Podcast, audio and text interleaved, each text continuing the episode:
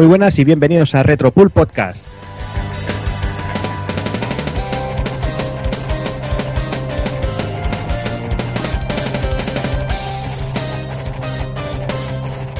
Ya estamos aquí en una nueva edición de Retropool Podcast. Eh, vamos en el mes que vamos a intentar impartir un poco de justicia que creemos que, que el juego la merece. Pero bueno, no vamos a empezar ya despotricando. Voy a ir saludando aquí a la gente. Voy a empezar por el señor Doki Panic. Muy buenas. Muy buenas, compañero. ¿Qué tal? ¿Qué tal ¿Cómo estamos? vamos? Pues aquí muy contento y por fin a rendir homenaje como se merece a un personaje que se lo merece. Sí, hombre. Yo creo que hay que impartir justicia, tío, porque la cosa está, está jodida. Ya te digo. Sí, sí. También tenemos por aquí al señor Taco Kun. Muy buenas, pues aquí estamos ya enganchados dándole al vicio para poder cumplir una petición que nos han hecho. Ahí, ahí. Ahí hay, que hacer- hay, que, hay que tener contento a, a los oyentes. Al fan, hay que tener contento al oyente. Al oyente. Bueno, alguno más habrá, digo yo, más que uno. Pues nada, eh, vamos, vamos. Si vos lo quieres comentarlo o, o ya lo comentaremos en el próximo. Ya lo comentaremos. ¿Sí? Vale, pues ya para el próximo. Y también tenemos por aquí al señor Evil Ryu. Hola, muy buenas. Deseando empezar este programa y hacer justicia, como bien hemos dicho. Muy bien. Y bueno, tengo que comentar que, que este programa era el que se iba a estrenar Speedy como colaborador habitual, pero no sabemos qué cojones ha pasado. que no, espero que esté bien, que no haya pasado nada realmente, pero no, no, no, no da señales de vida. Y bueno, después de una hora y pico que hemos estado esperando, hemos dicho, vamos a grabar ya, que si no, nos van a dar las uvas y vamos, vamos. Y vamos ya con el, con el invitado de, de este, de este mes, que es el, el amigo Calins de la web de grufogamers.com. Muy buenas, Calins. Muy buenas, señores pulpos. ¿Qué tal? Bien, bien, aquí deseoso de, de empezar a grabar con vosotros. Un pasillo adelante en la carrera de podcastero. Bueno, cuéntanos un poquito ¿qué va, de qué va esto de Grunfo Gamers.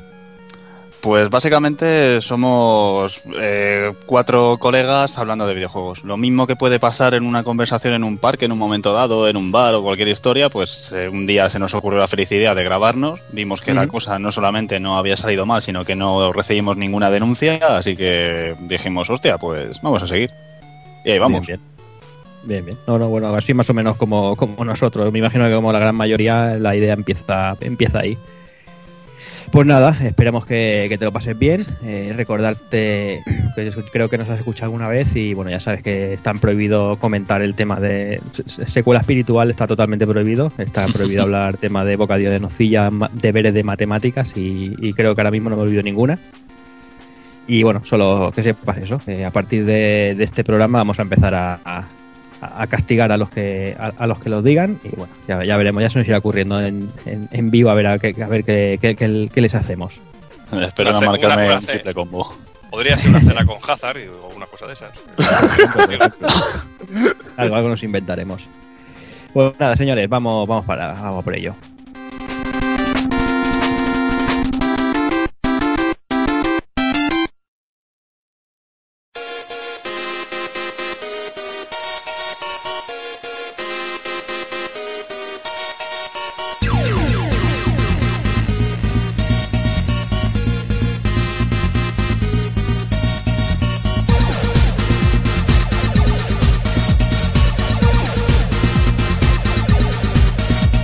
Y para este octavo programa empezaremos, como siempre, con las recomendaciones. Analizaremos Rockman 8 y remataremos con el ending.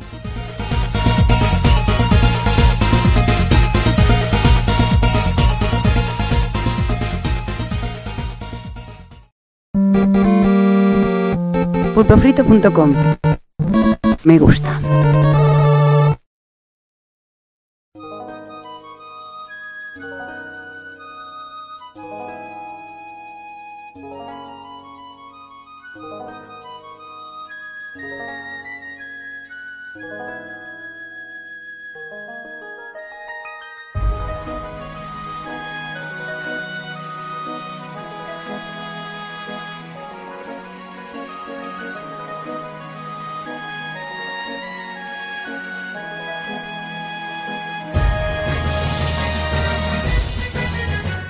Y empezamos con las recomendaciones del mes con, con nuestro invitado, como no. Eh, señor Calins, adelante. Pues yo quería recomendar un gran juego de mi niñez, bueno, mi niñez, ya no tan niñez, vaya, lo pillé en 1996, que fue cuando salió en España. Y hablo ni más ni menos que de el último gran, miento, el penúltimo gran RPG que recibió la Super Nintendo, aquí traducido al castellano. Hablo de Terranigma. Eh, obra de Quintet, publicado por Enix, y es un juego tipo acción RPG, es decir, de manejar a un personajillo que en todo momento le vamos a controlar a él y no, no vamos a parar para los combates en el que desde vamos le manejamos desde que la lía parda en su pueblo de Crista y por una metida de pata hace que todos los habitantes de su pueblo queden congelados y al devolverles a la vida resulta que destruye el equilibrio del mundo y tiene que volver a vamos un argumento un poco manido de devuelve la paz al mundo pero con la salvedad de que en este caso mm, tus acciones van a van a tener peso en el devenir de los acontecimientos y en cómo cómo evoluciona la, evoluciona la propia Tierra. Incluso hay algún par de decisiones bastante, bastante jodidillas que te van a dejar un poco marcado que por la época no se, no se estilaba. Bueno, no sé si lo conocéis, imagino que sí, vamos. Vamos, vamos, y tanto que lo conocemos. Eh, además, eh, eh, su valor es equiparable al de un lingote de oro, su versión en castellano. O sea que duda, los duda. especuladores lo tienen, lo tienen a precio de oro, tío. Sí, es un auténtico juegazo y yo recuerdo partes brutales, súper filosóficas y súper que, que para la época eran la hostia. Mejor no las podías captar. Yo por lo menos lo pillé siendo bastante, bastante crío. Pero tengo clavado a fuego el momento en el cual entras en una cueva y te encuentras con la cabra. La cabra, lo sabía. Es un momento Sí. brutal. Ese momento es brutal.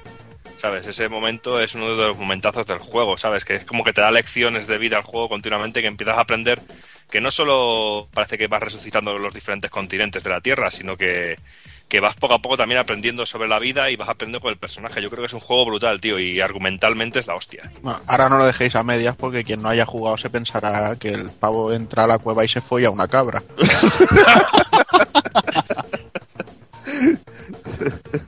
Pues que cuente nuestro invitado, ya que le ha recomendado él, pues que cuente el momento de la cabra. Hombre, es un momento bastante jodido. Llegas, estás, eh, si mal no recuerdo, es cuando estás buscando la resurrección del ser humano. Si mal no recuerdo, estás en unas montañas nevadas y llega un momento, pues, que el personaje le cae una luz encima y cae en una cueva. Y en esa cueva, cuando se despierta, hay una cabra. La cabra le ayuda a no morirse de congelación, durmiendo con él y tal. Y bueno, cuando se despierta dice, hey, que creo que aquí pasa. Bueno, miento, no, no miento, lo que pasa es que la he cagado ahí. Eh, destacar que en el juego, obviamente, como no hay seres humanos ni leches, puedes hablar con los seres vivos eh, que hay en ese momento en la Tierra, que son plantas y animales. Por eso mismo puedes hablar con la cabra, no es que de buenas a primeras aquí venga, toma ya. Entonces eso, la cabra te dice que, "Ey, que por aquí parece que entra un poquillo de aire, creo que podemos salir de esta cueva. Destruye la pared de la cueva y ¿qué te encuentras después? Que hay una pared vertical que tú puedes escalar, pero la cabra no. Bueno, casi que una cosa que jode bastante, la verdad. Es un momento que no te lo esperas y cuando te lo sueltan en toda la cara dices, joder. Claro, lo ves de crío, lo que comentabas antes, lo ves de crío y a lo mejor no te da por pensar, joder, pues ya está, esto es una gilipollez. Pero lo pillas ya un poquito más mayorcito y dices, coño, estos detallitos son, son los que hacen grandes a un juego. Pues nada, eh, yo creo que, que este juego tarde o temprano acabará aparece- apareciendo un programa especial por aquí. Eh, no sé lo que tardará. Y nada, yo creo que, que el que nos va a recomendar Taco Kun también es carne de, de Retropool Podcast, ¿no? Sí, yo creo que lo pide a gritos. Yo voy a hablar de un juego que ha salido hace poco en la PS Network, que lo ha distribuido Monkey Pound, pero que ha llegado en inglés, igual que todo lo que han estado distribuyendo. Y es Tomba. Aquí lo conocimos como Tombi. Y bueno, eh, decir que es uno de los primeros juegos que aprovecharon el, el DualShock. Y nada, que es un plataformas en 2D creado por Tokuro Fujiwara, que le conocemos por ser el papi de, la saga Ghost and Goblins y además ser el productor de Mega Man. Y bueno, quien no lo conozca, pues yo recomiendo encarecidamente que probéis este juego y empecéis a matar a hacer diablos, pero a la voz de ya. Esto se iba a decir el juego de los gorrinos. Que, no lo Exacto. Yo de este juego recuerdo también sobre todo la portada que nos llegó aquí a España, que eran así como unos muñecotes hechos de plastilina. Sí, Y yo me acuerdo que me llamó mucho la atención y, y fue de la- y, y como me llamó mucha atención al verlo en la estantería fue de los que compré por eso y lo, y lo conservo por aquí. Y recuerdo que en la época que había un poquito de escasez de plataformas así en 2D, pues este me pareció brutal, era súper divertido. Y aparte era musicalmente también era cojonudo, ¿sabes? Porque era, tenía unas melodías súper pegadizas y era, era la polla. Bueno, como decís, es un juego que se merece tener un programa para el solito también. Sí, tarde o temprano. Pues nada, Doki, ya que estoy contigo, seguimos, seguimos con la tuya. Pues bueno, pues yo estaba aquí un poco retozando entre mis juegos, colocando las cosas de mi casa y, de repente juego, juego colocando los de Mega Drive, pues me di, me di cuenta que tenía aquí el Shining Force y no pude evitar ponérmelo y pegarme un par de tardes de vicio auténtico. Teniendo maravillas que tenemos ahora, pues las dejé a un lado totalmente y me volví a, re- a rejugar un poquito, no lo terminé, claro está. Y bueno, pues qué mejor recomendación que este Shining Force para Mega Drive que bueno, para los que no lo conozcáis, pues seguramente sería de los primeros RPG que llegaron de Sega por estas por nuestras tierras más o menos, que venía totalmente en inglés y sí decir que es un poco que ha envejecido un poquito mal el juego, pero que bueno que también podéis encontrar la parte de encontrarlo en la, en la, la- en la shop de, de Wii, también lo podéis encontrar, hay una versión muy guapa para Game Boy Advance que se llama Resurrection of Dark Dragon que incluía alguna cosita nueva, eh, también se inmiscuía un poquito más en la trama del juego y ampliaba un poquito más, pero bueno, a grandes rasgos era el mismo juego. Tiene la, la característica que no es un RPG como al uso como los que conocimos a posteriori, sino que nos movemos por el mapeado y cuando llegan los momentos de lucha se mueve, se pone todo en forma de cuadrículas y tenemos que pelear contra los diferentes enemigos moviéndonos como si fuera un juego de estrategia, un RPG de estrategia. Y bueno, es un juego que a mí me llamó mucho la atención en su día, aunque no sabía jugarlo no sabía jugarlo de una... Sí, sí, bueno, es un juego de estrategia, claro está. Es un RPG estratégico, ahí de dos cuadradicos, y en su día no lo sabía jugar y lo tuve que volver a retomar mucho después y me gustó muchísimo. Bien decir que después las siguientes entregas ya ha salido, salieron, incluso salió un- alguna continuación para Mega Drive, también salieron sus versiones para, que, para Game Gear, que era la, la parte que se llamaba Gaiden, también salió para Saturn, y ya a partir del tercero ya la, la saga para mi gusto empezó a aflojar un poquito y no me, no me terminó de convencer, o quizá también vivo un poco en el recuerdo del pasado y me, dejó, me dejaron un poquito más frío las, las otras, pero este Shining Force, el primero, el, Shining- el Shining Force 2, incluso el anterior al que vi de- del, del Shining Force de Mega Drive, me gustaron mucho, incluso los de King Gear. Pero quizá los, los otros ya me empezaron a aflojar un poquito. ¿Querías decir algo? Sí, sí, sí. Iba a comentar simplemente que a mí es una saga que también me, me gustó muchísimo. La Mega Drive la tuve, por desgracia, bastante poco tiempo en mi poder, pero el de que la tuve la estuve aprovechando bastante bien. Y el Shining Force 2 me acuerdo que me marcó especialmente por un bug. No me preguntes cómo fui capaz de hacerlo, porque luego después leí que por lo visto había que leer la de San Quintín para conseguir que te saliera y me, por desgracia me salió, me jodió la partida y me sentó como una pata en los huevos, porque en ese momento que no me acuerdo cuántas horas llevaba, pero fueron unas cuantas. Sí, yo no, no lo recuerdo, tengo menos recuerdo de él porque tengo más recuerdo de este primer Shining Force. Tengo los, tengo los dos, pero este segundo le jugué bastante, bastante, bastante menos. Y de volver a retomar, he vuelto a retomar este sobre todo porque le tenía disponible la, la tienda virtual de Wii. Y bueno, decir que sí que me recuerdo que había un salto gráfico y de, de tecnología y de, y de diferentes opciones y todo de juego del 1 al 2, aunque solo se llevan un año de diferencia. Pero bueno, y luego también lo que me llama mucho la atención era que la consola portátil de Sega, la Game Gear, tenía un. Era un juego también brutísimo en ese sentido, ¿sabes? Que no tenía casi nada que envidiar a la versión de Mega Drive, que era un juego también muy bueno, teniendo en cuenta las limitaciones que podía tener en ese momento Game Gear. Eh, también recordar que hay una versión para Mega CD que está la mar de bien. Sí, el Shining Force CD, sí. Sí, sí, que recordarla que esa también es, es del mismo estilo y, y sigue el patrón, es muy buen juego. Buen juego y como bien decíamos antes, que antes de empezar a grabar, que me lo recordabas tú, Evil, la versión de Game Boy Advance es una muy muy buena versión. Porque le da mucha agilidad al juego. Quizás si tú ahora mismo pones el juego original o incluso el que está en la tienda de Wii, es un juego muy tosco y que ha envejecido muy mal. Una buena, muy buena opción es escoger esta, la que tú me recordabas al principio antes de empezar a grabar, la de Game Boy Advance, que es una, es una, es una revisión fetén que se ha hecho del juego y que gana muchísimo en agilidad y sobre todo tiene un, remoda- un, un rebozado gráfico que da gusto. O sea que yo creo que, que mejor juego que, que recordar que este Shining Force. Pues nada, eh, vamos con Evil ahora.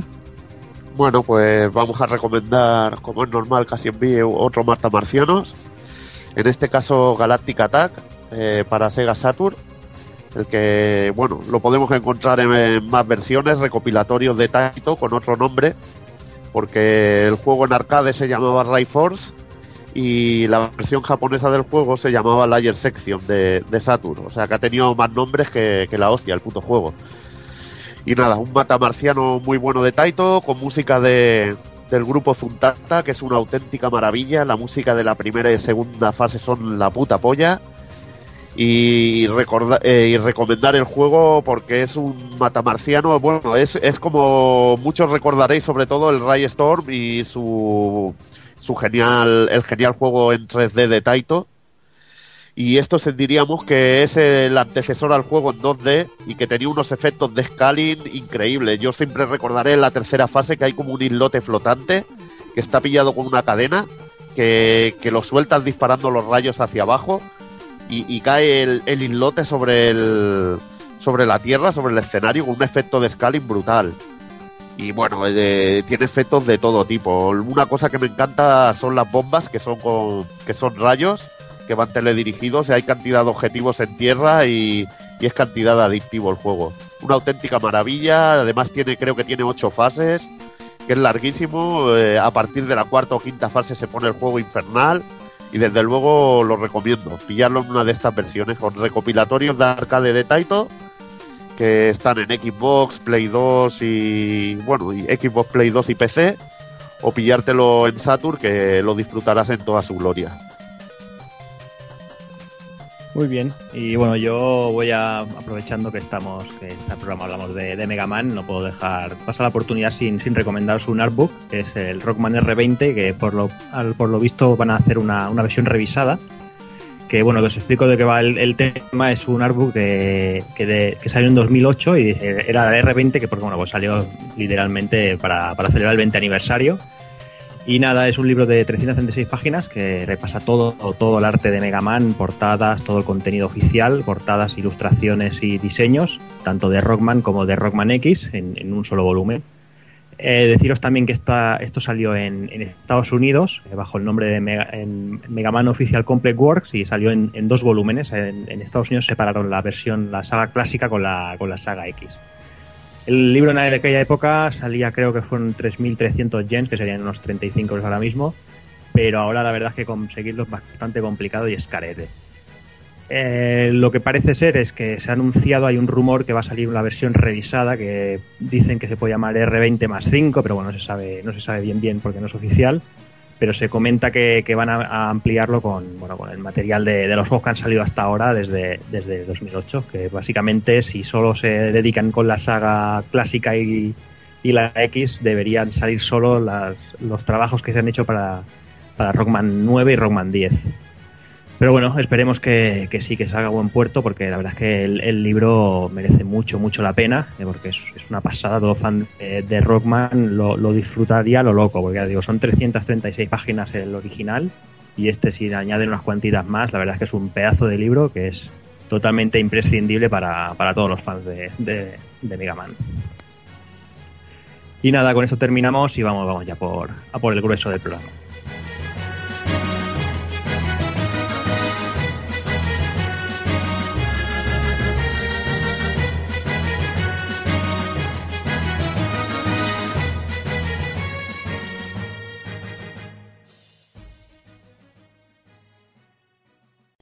Y hoy os traemos una canción del juego Koutetsu Ryoiki Steeldom, compuesta por Hyakutaro Tsukomo.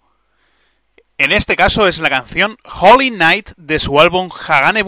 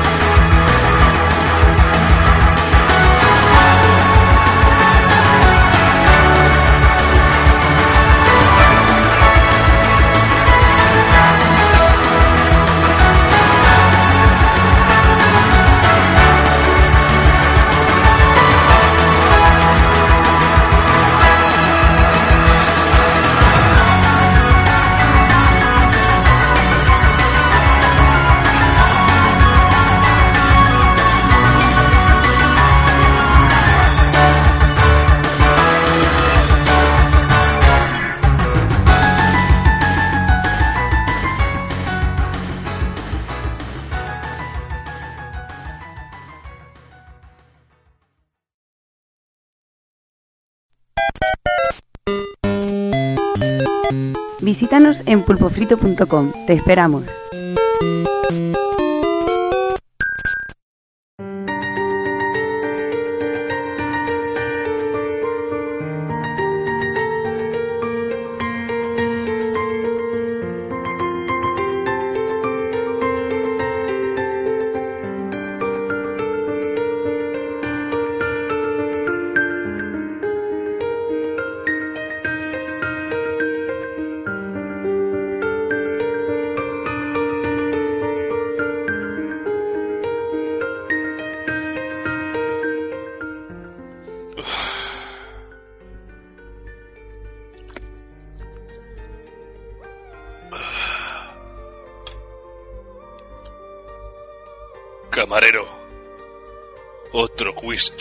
Hielo.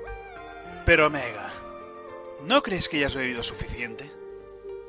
Silencio.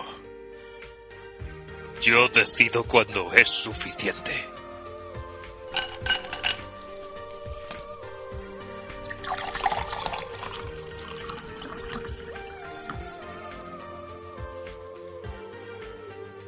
Durante 25 años he estado en lo más alto. Siempre al pie del cañón. Siempre listo para cuando se me necesitaba. He participado en más de 50 misiones. Les he hecho ganar más de 30 millones de dólares. ¿Y cómo me lo pagan? Pues con un puto juego de IOS. Y abandonándome a mi suerte. Vamos, no me jodas. Además, ¿quién ha sido el listo que ha decidido todo esto? ¿Quién ha sido el puto iluminado que canceló mis últimas interesantes misiones, como Mega Man Universe o Mega Man Legends 3? ¿Qué es esto? ¿Una venganza? Primero largan al jefe y ahora me mingunean así.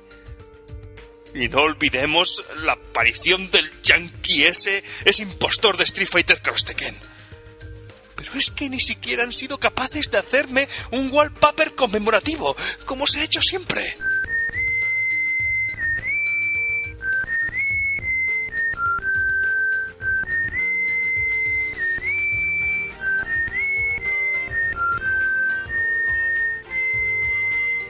Hombre, venga, ¿cuánto tiempo?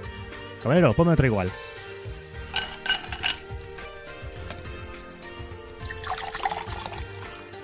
¿Qué tal, tío? ¿Qué te cuentas? Pues mira, Proto. Ahogando mis penas en alcohol. Que es lo único que queda. Joder, ¿y eso? Te veo, te veo muy, muy jodido, ¿eh? Pues nada, tío. Esta gente de Capcom que no me hacen ni caso. Y además creo que me están haciendo mobbing. Pero mega, amigo mío, tío, eso es normal. Eh, Los tiempos cambian, tómatelo con calma, tío. En serio. Hoy en día los críos ya no juegan a personajes de nuestra época. Si no, mira la cola del INEM. Está llena de juguetes rotos. Ahí tienes, por ejemplo, mira, Sir Arthur. eh, míralo, mucho caballero y mucha historia, pero mira, al final tuvo que empeñar en armadura para poder que, para que le dejaran salir en Marvel vs. Capcom 3. Y bueno, y si hablamos de gente como Bomberman, Wonder Boy, Goemon o Alex Kidd, todos ellos ahí en la cola del palo, pidiendo cualquier curro y mal vendiendo sus aventuras para poder subsistir. Como siempre, solo se acuerdan del puto bigotudo y del maldito erizo de los cojones. Asúmelo, tío. Somos carne de prejubilación. Es lo que hay. Pero es que tú no ves cine. ¿No sabes que todo justiciero que está a punto de jubilarse acaba palmando? Además, ¿qué consejos me vas a dar tú? Siempre que apareces con tu musiquita de las pelotas es para tocarme los cojones. ¿Por qué no te vas tú y tu puta ocarina a tomar por culo de una vez, pesado?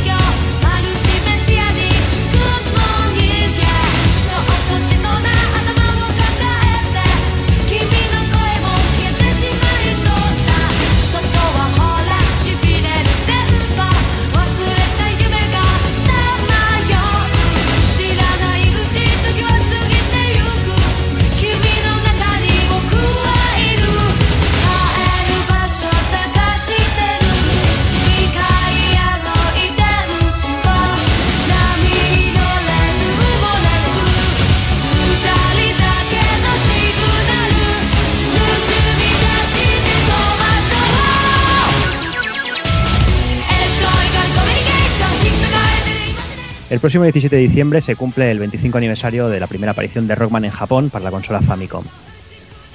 Eh, como vemos que, Capcom no, ha sido, no, ha tenido interés alguno de, celebrar el, el 25 aniversario, pues nos, vemos en la obligación de, hacer algo, aunque sea, aunque sea, pequeñita escala, pero qué, cojones. También nos gusta hacer un homenaje de, un personaje que yo creo que, que todos los que estamos aquí hemos disfrutado en su, en su momento y que, y que gracias a Dios seguimos, seguimos disfrutando. El juego, ya como todos sabéis, eh, está producido por, Inafune, por Keiji Inafune, que es productor eh, eh, prácticamente casi toda la saga y que participa activamente en la creación de- del personaje. Él confiesa que realmente uno de sus diseños favoritos es el de Guzman. Y actualmente, como, bueno, como todos sabéis, lo largaron de Capcom de, de mala manera. En la dirección del juego tenemos a Hayao Kaji, y que trabajó desde la saga desde Mega Man 4, y bueno, y aparece en los créditos en infinidad de juegos de la saga también. Eh, hablando de infinidad de juegos, eh, la saga Mega Man cuenta con más de 50 juegos y ha vendido más de 30 millones de unidades en todo el mundo. La saga se podía ordenar te- temporalmente, los que son pertenecientes, dijéramos, a, la, saga original. Eh, empezaríamos con Mega Man, después vendrían los Mega Man X, Mega Man 0, Mega Man ZX y acabaríamos con los Mega Man Legends. Pero además de, esto, que serían los, oficiales, también tenemos muchísimos cameos y muchos spin-offs que, que ahora comentaremos.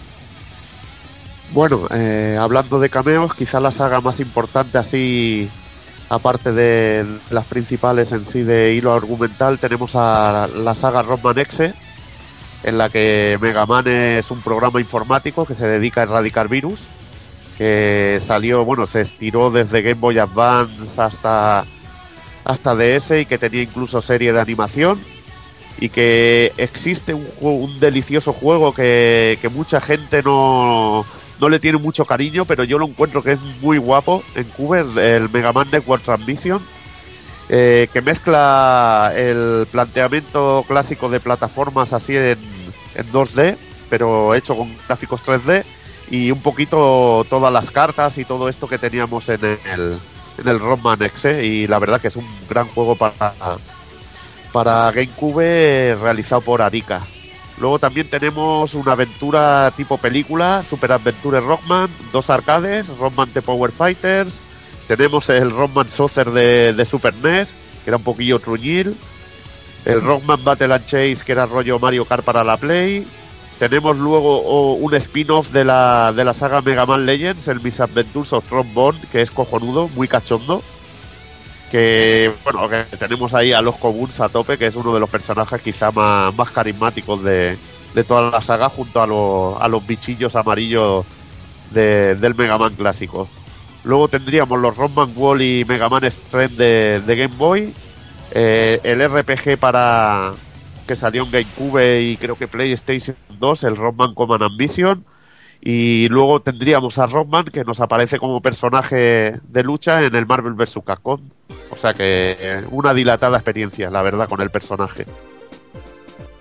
Y una cosilla que se ha quedado en el tintero, hay un juego muy muy desconocido para Game Gear también de, de Rockman. Lo que pasa es que no me preguntes en qué Rockman de NES está basado porque ya no me acuerdo.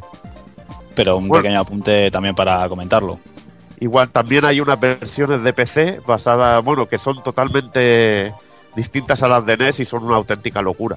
Incluso Mega Man podía nadar y todo, o sea que es bastante cachondo. Y luego tenemos dos recopilatorios que son fabulosos de la saga original, desde Mega Man, de Mega Man 1 al, al 8, que luego a posteriori saldría Mega Man 9 y 10, y los Mega Man X, que creo que tiene del X al 6, y no sé si en este o en el otro, ahora no, no recuerdo, en uno de ellos tenemos los arcades también recopilados.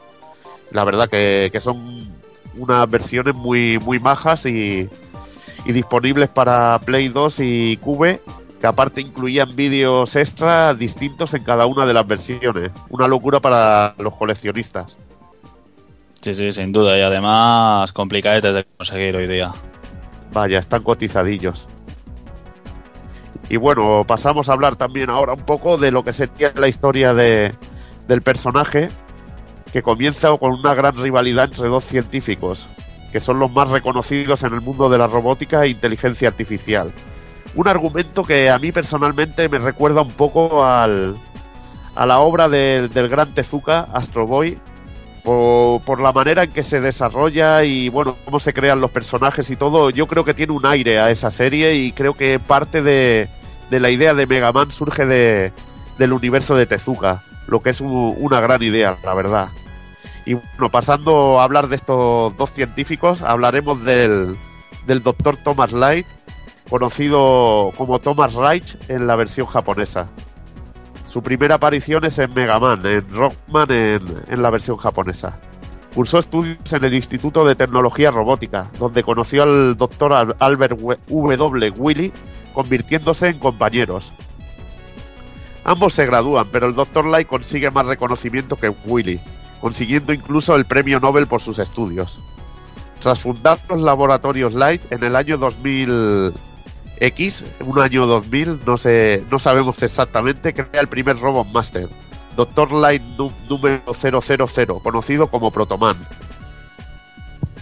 Por otro lado tenemos a su antagonista, el Dr. Albert, W. Willy, que también su primera aparición es el primer Mega Man y es el rival del, del Dr. Light que trabaja en la, en la clandestinidad y es conocido por romper las normas éticas en sus métodos científicos. El Dr. Willy se convierte por méritos propios en el malo principal de la saga. Todo comienza en algún momento del siglo XXI, donde el genio de, la robótica, el Dr. Light, empieza a trabajar en un proyecto que consistía en crear un robot con forma humanoide utilizando un avanzado programa de inteligencia artificial, el cual permitía a este robot tomar decisiones propias y tener conciencia propia de sí mismo. Este proyecto se le, eh, a este proyecto se le llamó, o a este tipo de, de robots se les conoció con el nombre de Robot Masters. ¿Y qué son los Robot Masters? Pues traducidos vendría a ser robots maestros. Y bueno, como bien dice Evil, es el nombre que reciben los robots que parecen humanos en esta saga y poseen un, un alto nivel de, de inteligencia artificial. Cada uno de estos robots tiene un- una conciencia y un circuito emocional que los dota de distintas personalidades. Y mientras este circuito permanezca así, pues el, el Robot Master puede ser reconstruido. Esta denominación no es la oficial de toda la saga y se usó por primera vez en la versión americana de Mega Man 3 en 1990, aunque en versiones posteriores del juego se les llamó también humanoides, pero el, el término Robot Master se hizo popular entre los fans y la prensa especializada. Bueno, no me imagino a Hobby Consolas haciendo campaña por ello, o sea, imagino que sería otro tipo de prensa. Hemos dicho especializada. Ahí, ahí. bueno, y eso, y en, en Japón también se les conoce como boss, char- boss characters, robots de Willy, números de Light, números de Willy y cosas similares. Eh, cada Robot Master tiene su propio número de serie, dependiendo de si lo ha creado, de si lo ha creado el Dr. Light o el Dr. Willy, o incluso el Dr. Cossack. Luego hay también números de serie específicos para otros robots creados por otra gente o, para tareas especiales y puntuales. Y bueno, los números de serie que tienen incluyen tres letras, que suelen ser las iniciales de su creador, o tipo de Robot Master, y luego dos o tres cifras. El primer prototipo que vimos de Robot Master se convirtió en Protoman, que se llamaba Blues en el original en japonés, y aquí recibe su nombre pues por eso, por ser el, primer prototipo de Robot Master. Entonces su número de serie sería Dr. Light, Dr. eh, Wright, el número 0. Armas, en cuanto a armas y ataques tiene el Proto Buster, el Proto Shield y luego el sistema de armamento variable. El diseño original corrió a cargo de Keiji Inafune. El color de ojos pues lleva gafas de sol, o sea que a saber. Y luego en la versión americana el doblador, el actor de doblaje es Jack Evans y en la japonesa el actor de doblaje es Ryotaro Okiao, Okiayu. Y bueno, este personaje apareció por primera vez en, en Rockman 3, Mega Man 3. Protoman tiene capacidades militares y es capaz de dirigir un pequeño escuadrón de robots. Y cuando el Dr. Light decide poner a prueba su verdadero potencial, pues este se revela y se escapa y se le da por destruido. Más tarde el Dr. Willy se lo encuentra por ahí moribundo por culpa de un fallo del, sistema de energía. Entonces le da nuevas características ofensivas y le pone su, su característico escudo, el casco y las gafas de sol para que así el Light no lo reconozca y aparece como Breakman en Mega Man 3. El Dr. Willy aprovecha el diseño de Protoman para crear su propio robot de vigilancia al que llama Sniper Joe Y además, mientras examina su funcionamiento, descubre la forma de reprogramar los robots del Dr. Light. Así aprovechar eh, para sus planes de, de dominación del mundo y esas cosas. Supongo que eran más baratos de construir que los del Doctor Infierno. Sí, sí.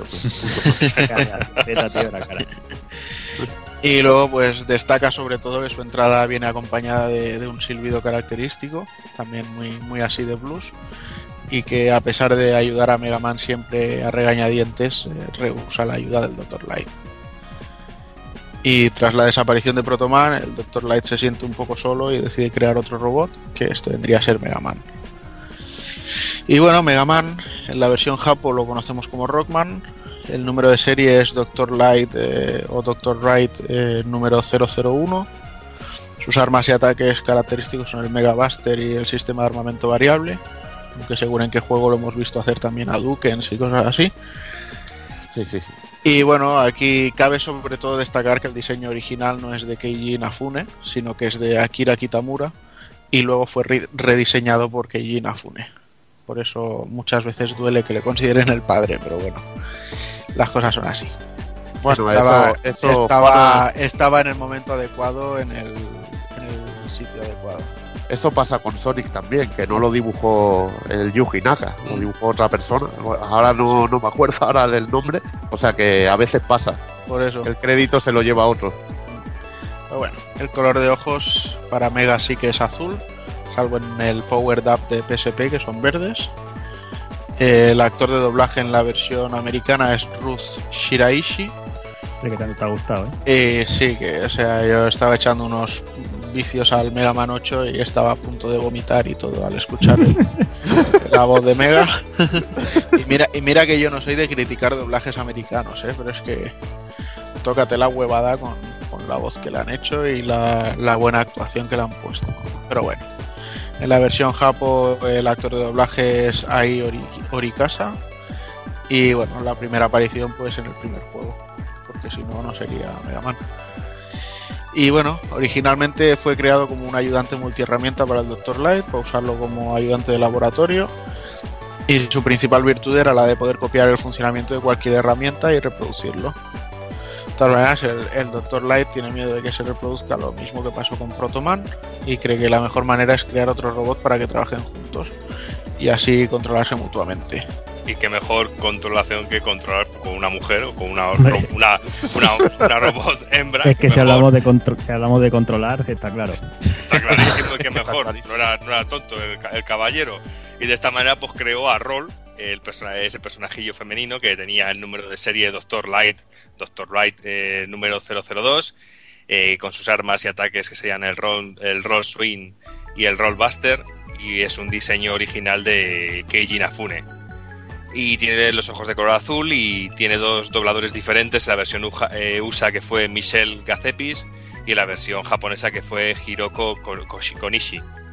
Y la primera aparición, pues bueno, pues es en el, en el primer Mega Man o primer Rockman, como lo queráis, como lo queráis, llamar. Y fue creada principalmente, se me van a echar encima las mujeres ahora mismo, pero para las tareas domésticas, Esto queda esto machista. ¿eh? eso quema. Fue creada directamente pues para las tareas domésticas y es el primer, eh, el primer robot master femenino, siendo la, la hermana pequeña de Mega Man y Protoman. Y tiene como cualidades pues, que tiene un gran corazón y su, y su sueño es abrir un hospital y ayudar a la gente, porque es muy buena gente, también es mujer, por eso mismo. Qué bonito. Claro, muy bonito. Y como curiosidad, si os fijáis en el nombre de Mega Man en japonés es Rockman, Rock, y el de su hermana Roll, y juntos por formar la palabra Rock and Roll. O sea que ahí, que- ahí queda eso. A los japos, ¿eh? Ay, que anda que no le gusta. Y tras el gran éxito obtenido por los dos robots, el Dr. Light decide crear seis nuevos robots para ser utilizados en obras de construcción y mantenimiento. Eran hombres, claro, eran machotes, claro. Eh, los robots los y los robots creados, creados seguro que os sonarán porque son Goodman, Gunsman, Iceman, Bomban, eh, Fireman, Elecman, los cuales tienen todas las virtudes de los Robot Masters. Y años más tarde el Dr. Light fue reconocido por su gran labor y el Dr. Willy, eh, lle- llevado por la envidia y como os, contábamos antes, captura a los seis Robot Master antes citados y les reprograma para llevar a cabo sus planes de dominación mundial y venganza. Y este es básicamente el inicio de la trama principal de la saga clásica de, de Mega Man. Pero tras ponernos en antecedentes vamos eh, un poquito con lo que nos ocupa el Mega Man 8.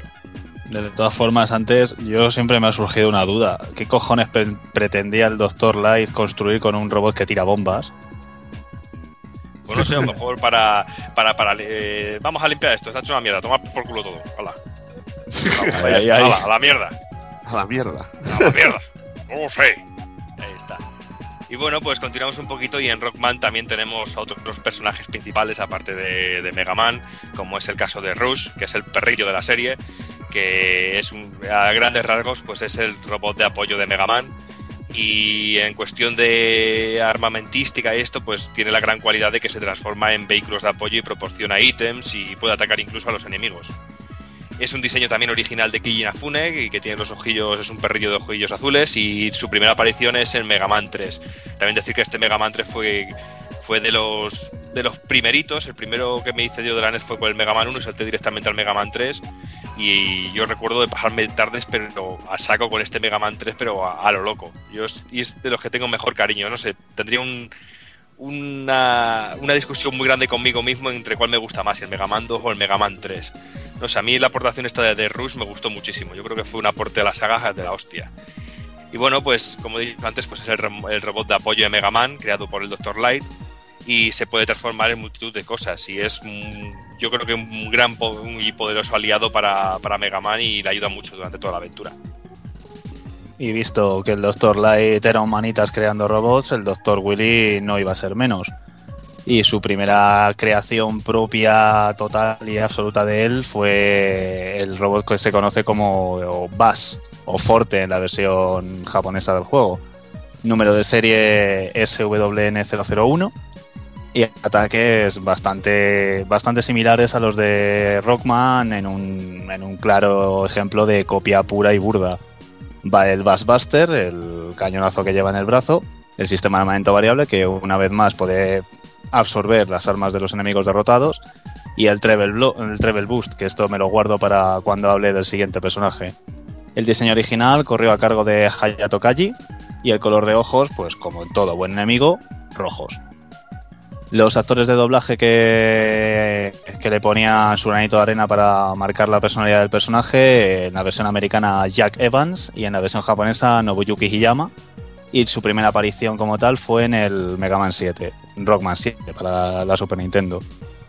La historia del personaje, pues bueno, eh, como comentaba antes, fue una, una creación del Dr. Willy imitación del diseño de Mega Man, creado única y exclusivamente para superar en poder a Mega Man y, y, pues destruirle estaba obviamente tanto por diseño como por capacidades creado para ser el antagonista y el nuevo Vegeta para el Goku de la serie. Ahí, ahí Su ahí única motivación era derrotar a Mega Man, derrotar a Mega Man para demostrar quién la tiene más gorda. Eh, a pesar de ser creado por Willy, pues volvemos a la misma. Es un personaje con tanto carácter que no duda en rebelarse contra su creador si eso le. Vamos, si se tiene. si se interpone entre sus planes y no le permite enfrentarse a Mega Man. Y lo que me guardaba en la manga es para definir un poco a su compañero de apoyo, Treble, o Gospel, haciendo alusión al estilo de música en la versión japonesa. Al ser, bueno, eh, Treble no es más que un, uf, no sabría si definirlo como perro, como casi pantera, porque tiene un diseño bastante agresivo para ser un cánido. Pero bueno, es un personaje de apoyo como Rush en su, eh, para Rockman, en este caso es Treble. Y el Treble Boost lo que hace es, eh, es el principal arma o ataque del, del perrillo de, de, de Forte, que lo que hace es fusionarse con él le aumenta, vamos, eh, físicamente es como si se pusiera una especie de armadura con los colores del, del animal y mejora su rendimiento y su, su, ataque. Color de ojos igualmente rojos, igualmente su primera aparición en el Mega Man o Rockman 7. Y de aquí ya pues pasaríamos a, a la novedad que aparece en este juego, en este Rockman 8 o Mega Man 8, eh, como vosotros preferís denominarlo. Se trata de, de Dúo. Es un robot que aparece en este juego por primera vez. Aparece en una cinemática bastante chula. Bueno, no me gusta llamarlo cinemática, una secuencia de anime bastante chula al, al principio del juego, haciendo de intro. Es un robot extraterrestre, con un sistema de armamento variable, o casualidad. Color de ojos rojos, pero esta vez no es malo. Y igualmente sus dobladores como en todos los personajes anteriormente citados, son dos. Versión americana Wayne Duster y la versión japonesa Jurota Kosugi. Es eh, un robot extraterrestre, un guardián del orden, una suerte de policía espacial que va buscando el origen de la energía maligna para acabar con ella y para ello se emplea su brazo izquierdo modificado. Sí, y aparte que, que llega al planeta pegándose tollinas con otro, con otro robot extraterrestre que tiene esta energía del mal. Sí, el sí, diseño mola bastante de este personaje, la verdad. ¿Tiene, ¿Tiene algo que ver con Telefónica el bicho este? Por... No, el, el dúo este de teléfono. Joder, macho. Qué. No, lo que es curioso es que la secuencia en la que aparece está puramente que parece sacada de un episodio de Dragon Ball. Aparece tanto Dúo como su antagonista en- envueltos en una aureola de energía, pegándose tollinas en el espacio. Y bueno, un curioso detalle.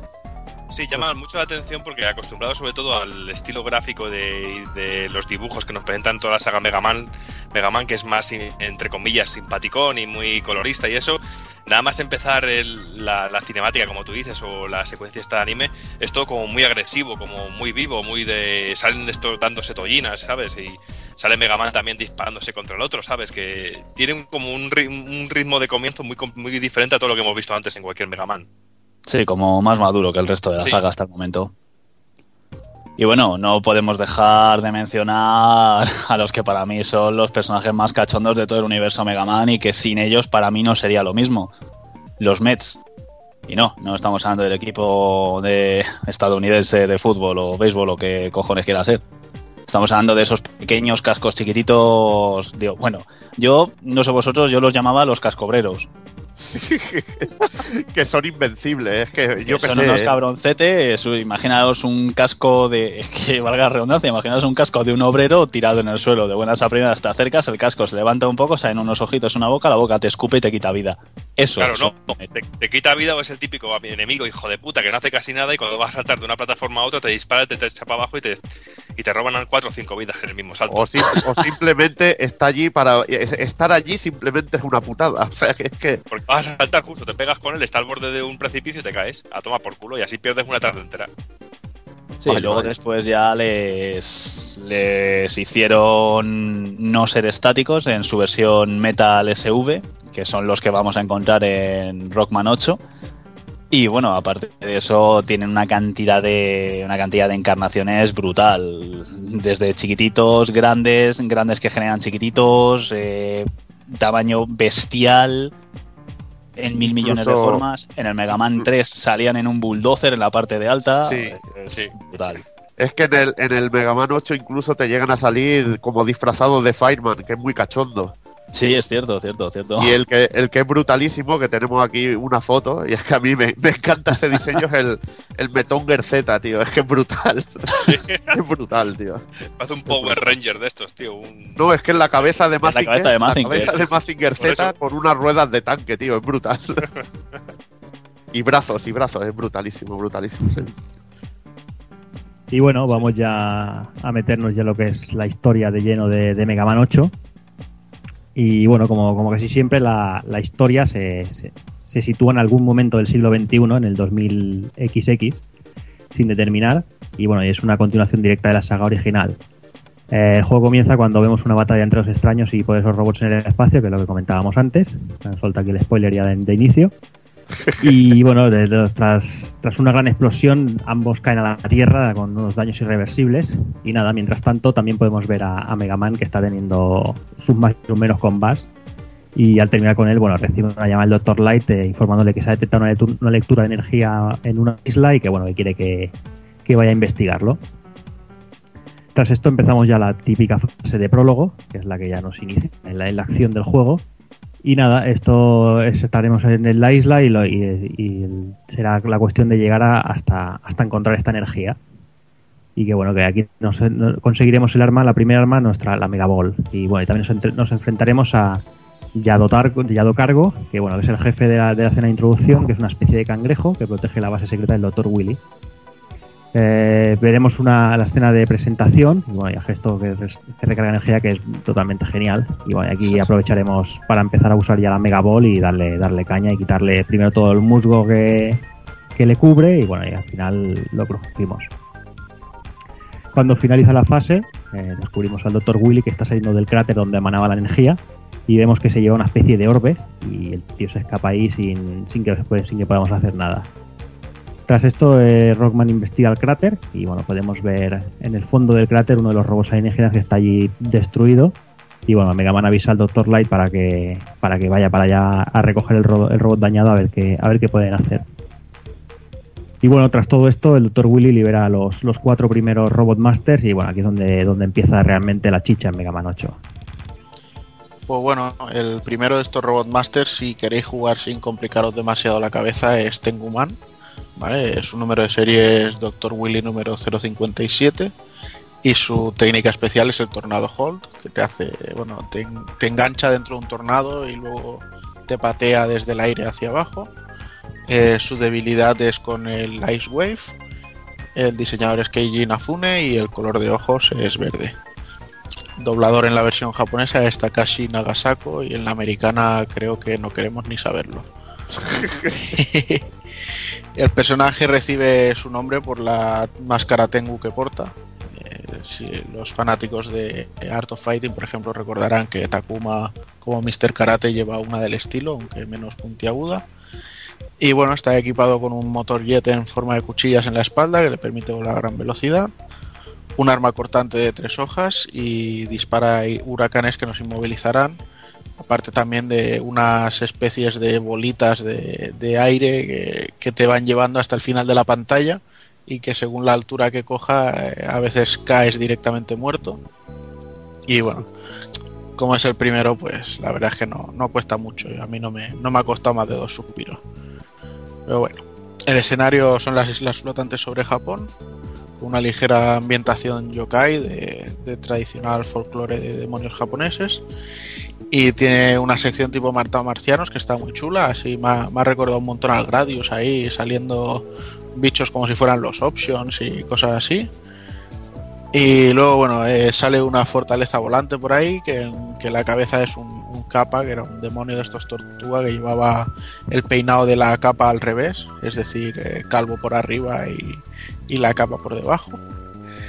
Y bueno, esta fase tiene, tiene un momento que no sé si os tocaba las pelotas, que era el momento que te metías en una burbuja y tenías que esquivar unos pinchos que, que podías divertirte allí un buen rato.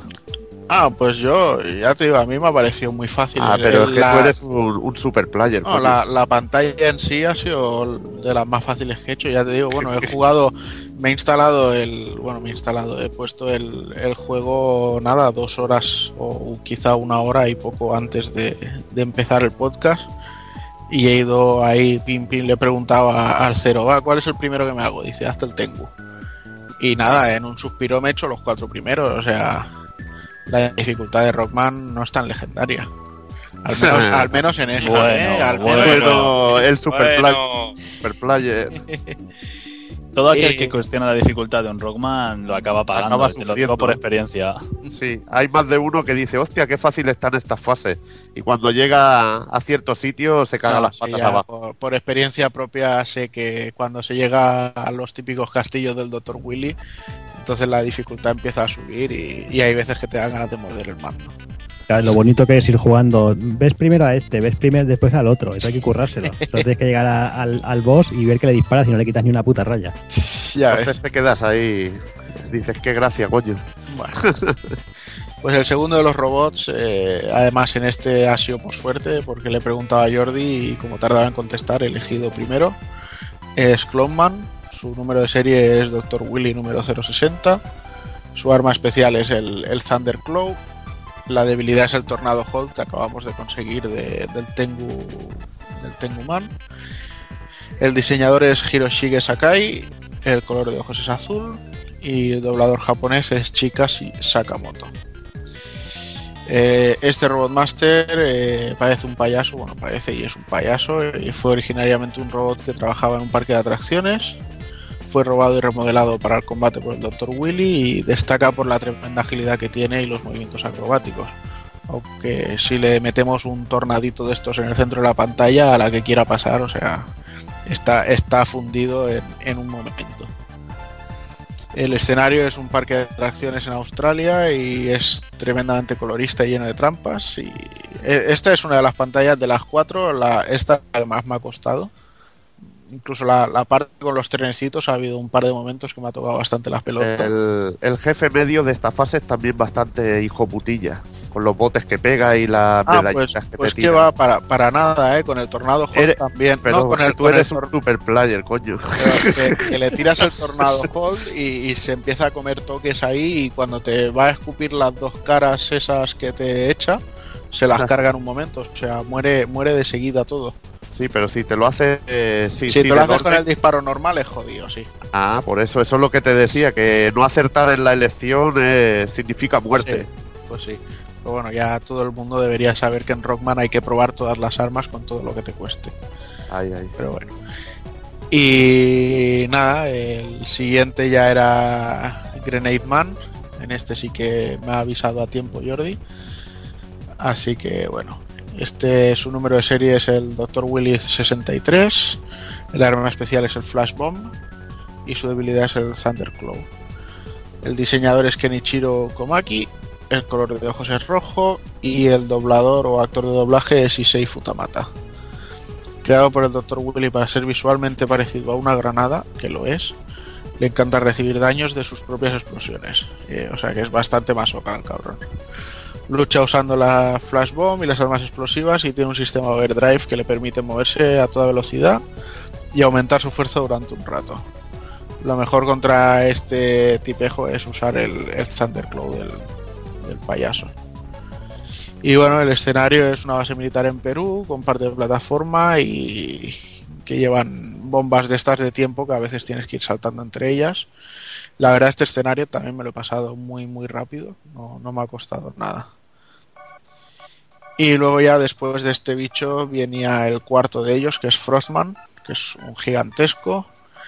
Y eh, os digo lo que me han dicho a mí cuando iba a empezar el, el escenario. Jump, jump, slide, slide. Y su puta madre. Slide, slide. Aquí te habrá caído ¿Eh? alguna vidilla. Sí, y tanto. El número de serie es eh, Dr. Willy 062. Su arma especial es el Ice Wave. Y la debilidad es el Flash Bomb. ¿Vale? El diseñador es Akifumi Nomura. El color de ojos es verde. Y en este puto juego nadie tiene los ojos marrones o qué. No. Y bueno, vamos. y el actor de doblaje es Wataru Takagi. El bicho en sí es un zamacote gigantesco creado por el Dr. Willy usando partes que desechó al, cre- al crear a Clone Man. Es enorme y la verdad es que no es muy inteligente y su objetivo es convertir a Mega Man en Kakigori, un tipo de helado japonés de estos de hielo y comérselo. Un poco, un poco caníbal el bicho. Su entrada en escena aplasta varias estatuas de hielo con forma de Mega Man en una escena que es bastante cachondilla. Y luego para acabar con él lo mejor es usar las, las granadas del, del amigo Grenade Man. El escenario es una ciudad helada en Alaska, es preciosista y resbaladizo. Y bueno, tiene secciones en las que iremos en un snowboard con motor que son pantallas que son cáncer. Bueno, Ah, menos, menos mal que hay algo que, que te cuesta, coño. Bueno, me ha costado 5 minutos, lo que para que toca los cojones que dices es que estás acabando el slide y he hecho un salto y el tío no hace el salto. ¿Sabes? De estas que te acabas cabreando y todo con el personaje, pero bueno. Es, pasable. O sea, eh, de los cuatro diría que es la más compleja solo por los trozos de Snow. Lo demás no tiene ningún problema y bueno, hay que decir que ha habido unos enemigos que me han gustado mucho, han sido los pingüinos que te miran con cara de cabrones y se tiran al suelo, panza abajo, y se haga una propulsión por el ojete ahí, se te disparan con el pico para adelante. No sé, me han, me han hecho mucha gracia estos bichos. Y bueno, tras acabar con los cuatro primeros Robot Master, Mega Man vuelve al laboratorio del Dr. Light y este le informa de que el robot que restacaron del cráter se encuentra bien. Una vez salen del laboratorio, el, el robot despierta y al ver la energía recuperada de los lacayos del Dr. Willy, este entra en cólera y se escapa volando a toda velocidad. Al perseguirlo, Mega Man llega a la entrada de una mina y tras luchar con él aparece Protoman, ahí, con su típico silbido, ahí ya liándola. Y le dice que cerca de allí se encuentra la nueva fortaleza del Dr. Willy, la Willy Tower. O sea, el, lugar infernal. ¿eh, Juanan? Ahí, ahí te quiero ver yo. Así que, me, que Mega Man decide ir para allí, pero es atrapado por un robot gigante del Dr. Willy.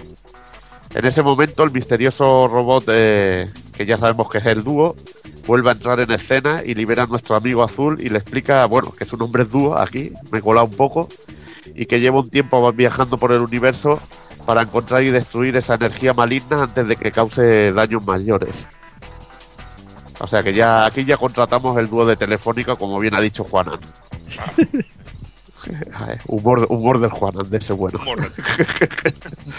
Dúo también le comenta que el Dr. Willy aún tiene energía maligna almacenada en su base. Joder, si es de Telefónica, imagínate la, la energía maligna que puede tener el hijo puta. No, no, pero y también le dice que tiene una promoción del 50%. Vete por ahí. Pero que no pueden entrar, ya que hay un campo de fuerza que lo impide. La típica barrera del Dr. Willy, que, que como siempre tendremos que, derrotar a, otros cuatro Robot Master. Y bueno, comenzaremos con, con Aquaman, eh, número de serie Dr. Willy número 064, arma especial el Water Balloon, debilidad el Astro Crash y tenemos como diseñador a Morito Ku- Kuriki color de ojos rojos y doblador de versión japonesa eh, Chika Sakamoto. Un Robot Master, Aquaman es un Robot Master, como su nombre bien indica, basado en agua. Se construyó también con parte sobrante de Clownman, no sé lo que, lo que gastaría haciéndolo el Dr. Willy, pero bueno, le salió para hacer a Frostman y, y Aquaman. Ya ves, menuda man- manera de hacer la compra, tío, ¿sabes? Yo qué sé, tío. Se compra ahí para hacer un robot y, al final hace tres. Con forma de tanque de agua, destaca su presentación ahí el tío que saca su pistolita de agua, se hace un arco iris ahí con su nombre. Ahí tope gilipollas, pero porque va a durar poco. Y nada, si los cogemos en el primero de la segunda tanda, no, no podremos explotar su debilidad y tendremos que, que currárnoslo. El escenario está situado en Madagascar, en una fase acuática en la que podremos lucir la habilidad de nadar de Mega Man, algo nuevo. Después de, pasarnos al amigo Aquaman, tendremos a, a Swarman, será la buena elección. Número de serie Dr. Willy número 059, arma especial Flame, Flame Sword, debilidad Water Balloon, el diseñador Keigo Matsuo, color de ojos verdes y doblador de la versión japonesa Wataru Takagi. Swarman fue construido como Robot Master de combate por el Dr. Willy para usar una enorme y antigua espada que robó de un museo. Ya sabemos que el Dr. Willy hace de todo. Le encantan los museos y robar armas. El tío no es trigo limpio. Ya te digo. Ahí con la pintilla que tiene de científico loco, pues mira, "Oh, hostia, que hay una espada, que hay un museo y hay una espada por ahí. Vamos a mandarla y algo la usa, para algo la usaremos. Nada, puede dividir su cuerpo en dos y su ataque principal es el Flame Sword, que envuelve su espada en fuego en un poderoso ataque. Eh, aquí, pues lo lógico es combatir el fuego con agua. Es decir, el agua de Aquaman irá, irá de coña. El escenario está en un templo perdido en Camboya, una fase larguísima, quizá la más larga del juego, con chungos laberintos y llena de trampas de todo tipo. Una de estas fases que, que tienen suelos de estos mortales como, como de lava, que más o menos equivale a los pinchos. Y después eh, de cargarnos a, a iríamos con Searchman. Número de serie Dr. Willy número 061.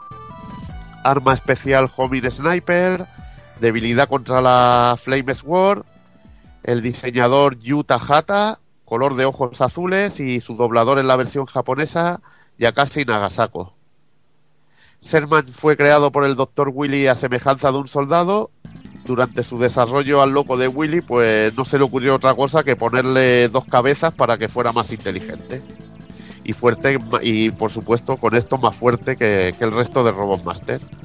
El problema es que se le olvidó dotar de personalidad a cada una de ellas, creando confu- confusión entre ellas. O sea que más de una vez se quedará haciendo el tonto charlando una cabeza con otra.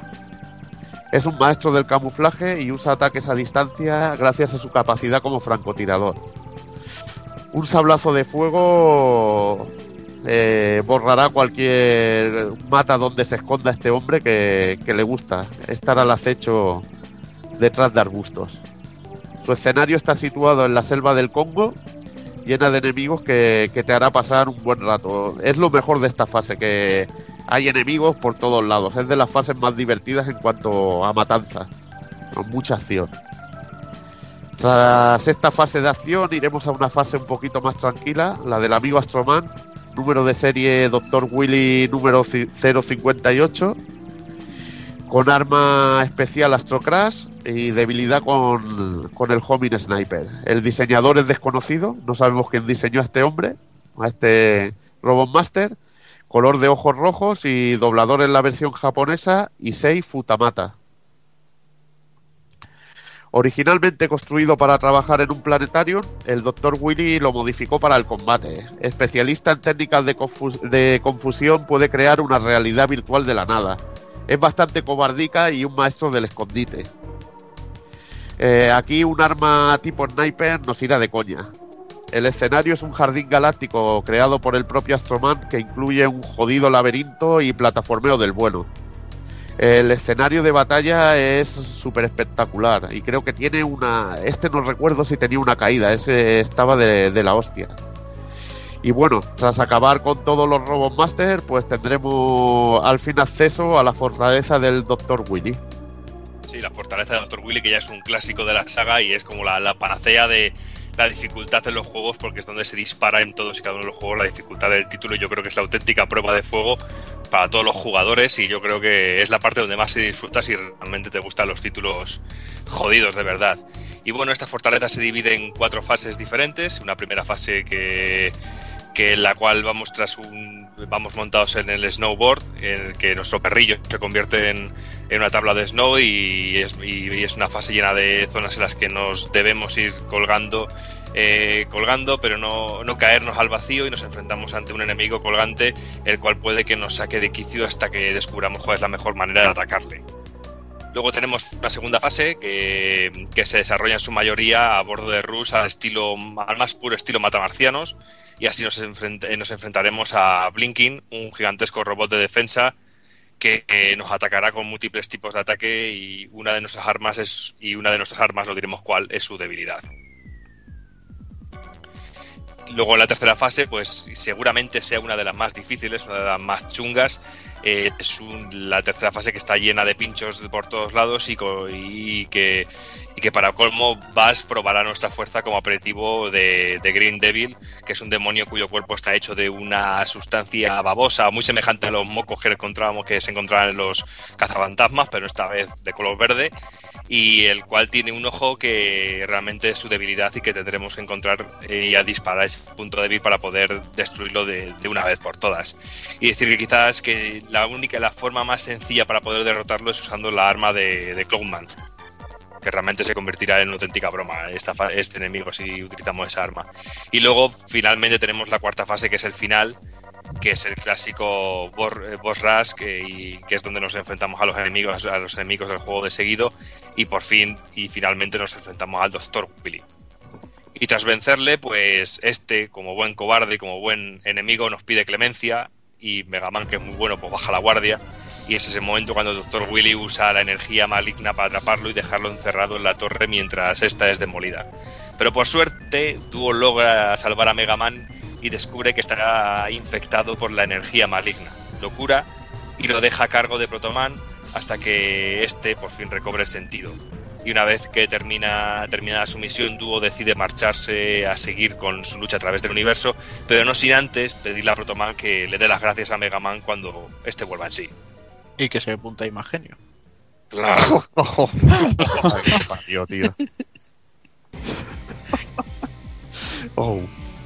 Y bueno, ha hablado ya todo lo que es la, la trama, historia y personajes del juego. Creo que toca paso, creo que toca ahora el momento de recordar la jugabilidad del mismo, el tipo de juego y demás. Eh, vamos a recordarlo un poco para los que hayan vivido durante los últimos 25 años dentro de una cueva sin visión exterior del mundo, o para todo aquel neófito de la saga, que bienvenido sea. Hola, ¿qué tal? Estás ante una de las mejores sagas de juegos de plataformas de acción de la historia.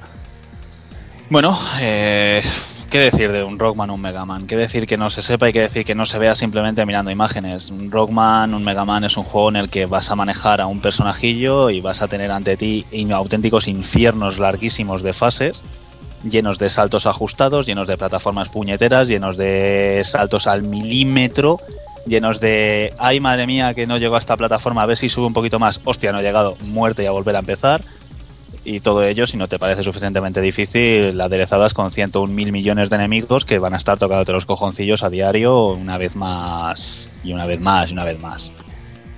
Eh, tenemos enemigos de todas las clases, tipos, colores y sabores. Tenemos jefes de final de fase, tenemos jefes de intermedio de fase. Para todo, para todos los gustos. Eh, las fases, bueno, las fases las elegimos nosotros. Eh, la, mm, la particularidad de una fase iniciática y luego dar paso al resto de fases fue una novedad que se incorporó en el juego anterior, en, en Mega Man o Rockman 7. En este Rockman 8 se perpetúa esa tradición y si mal no recuerdo, creo que a partir de ya es seña característica. Creo que a partir de aquí ya en todos los juegos de la franquicia se, se instaura Sí. este sistema. Lo que pasa es que, bueno, esto proviene de la otra saga, de Mega Man X. Que en el X es el primero que tiene una fase introductoria. Pero bueno, en la primera vez que se usa en la normal es en el 7. Ujú. Y a partir de aquí ya, pues todos con ello. Y a partir de, bueno, una vez pasamos esta primera fase introductoria, como bien apunta el colega Evil, eh, nos da paso a elegir el resto de fases en el orden que queramos. En lugar de hacerlo como nos lo haría en la saga X, que directamente nos suelta entre los 8 Robot Masters y ahí te las compongas, en este caso nos suelta ante 4. Es es un poco más fácil en ese sentido. No tienes que jugarte entre ocho posibilidades de a ver cuál es el primero para empezar. Porque, amigo, aquí no hay pistas. Aquí, toma, cuatro enemigos. Ala, elige el que quieras para empezar.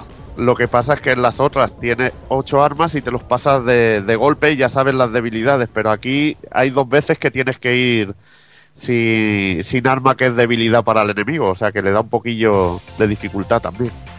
Hay que ir tanteando a ver cuál es cuál. Bueno, una vez, como habéis comentado mientras explicabais a los personajes y demás, una vez te terminas una fase y derrotas a un Roadmaster, este te va a ceder su arma o su habilidad, vaya, como lo prefieras ver. Una vez la tengas, avanzas hasta la siguiente fase. Cuando te enfrentes al siguiente Robotmaster, la pruebas contra él. ¿Que te funciona contra él? Cojonudo, ya sabes que has acertado. ¿Que no te funciona o no te da todo el resultado deseado? A lo mejor es que te has equivocado de fase y te toca volver a, retomar desde el punto de selección de personaje. Bueno, manejar a Rockman para hacer todo este tipo de, de odisea, que dicho aquí parece bastante, bastante sencillote, pero a la hora de ponerte a jugar te elita la paciencia que tienes que tener. Sí, además, Eh. eh, los que he jugado en su momento, eh, recordaréis que, que yo creo que todo Dios juega con una libretica al lado y se va apuntando este, esta arma para matar a este, este, el otro arma para matar al otro. Y luego Sí, eso, eh, cuando, cuando llegas al boss rush y vas corriendo por la libreta diciendo, coño, espera, que, que me pillan aquí en Bragas. No, yo, yo lo que me apuntaba era otra cosa. Eran los passwords, tío. La Nintendo. A los passwords ahora, ahora, ahora, ahora llegó, ahora llegó, ahora llegó al sistema de cambio que nos hicieron aquí, por suerte, para algunos. Bueno, como comentaba, manejar a Rockman es súper intuitivo, súper sencillo. Directamente no, no busquéis complicaciones de raras de botones ni nada por el estilo, nada, nada. Botón para salto, botón para disparo, fin. No hay más historia. Manteniendo el botón de disparo pulsado, lo cargamos con el Megabuster de Rockman y suelta un cipotazo un poco más gordo. Esto, a priori absurdo, es básico para avanzar, puesto que hay muchos bichos que, como disparando a las bolitas chiquititas, te puedes eternizar para cargártelo. Además, como novedad, en Rockman 3 se incorporó el movimiento de la segada. Un, eh, pulsas abajo y salto al mismo tiempo y Rockman lo que hace es hacer un deslizamiento que sirve para pasar por huecos estrechos y para salvarnos de muchos ataques enemigos. Algo, vamos, bastante bien implementado, sobre todo contra algunos cabroncetes finales que te pueden hacer sudar la gota gorda. Y bueno, como novedades de este juego como tal, eh, al nada más empezar el juego, el Dr. Light le da, le da a Rockman el que para mí es uno de los poderes más absurdos, pero que te ríes con él. Y es que llega y dice, Rockman, toma, te voy a dar el arma definitiva. Y te da una puñetera pelotita para que vayas jugando en plan Subasa Ozora por la, por la fase. Hasta que te enfrentas a un bicho y a base de pelotazos te lo cargas y dices, coño, es un arma. Un detalle curiosete, ¿Nunca te han curiosete. un pelotazo? ¿qué? Hombre, pero es que un pelotazo de Rockman es que te puede arrancar la cabeza directamente, y más con esas mega peanas que lleva el personaje. Y bueno, aparte de el poder de convertirte en el protagonista de Captain Subasa durante las fases, eh, Rockman 8 incorporó como novedad el movimiento de nadar, que hasta ahora cuando te metías en, las partes de bueno, en las fases que incluían alguna parte de agua, mejor construida la frase, eh, el movimiento que hacía Rockman era simplemente un salto que se prolongaba un poco más en el espacio debido a la densidad del agua o whatever. En este caso no, en este caso Rockman salta y una vez volvamos a pulsar el botón de salto lo que hace es el movimiento de nadar. Es a priori una chorradilla pero que le da una estética visual bastante más currada al juego. Y bueno, eh, la verdad es que como movimientos incluidos y demás en esta, en esta entrega no hay mucho más. Lo que sí que es cierto es que, eh, volviendo un poco al tema de la pelota, hemos frivolizado bastante sobre he frivolizado bastante sobre ella pero realmente aprendiendo a manejar bien la pelotita y combinándola con lo, con el megabaste se pueden hacer bastantes bastantes perrerías.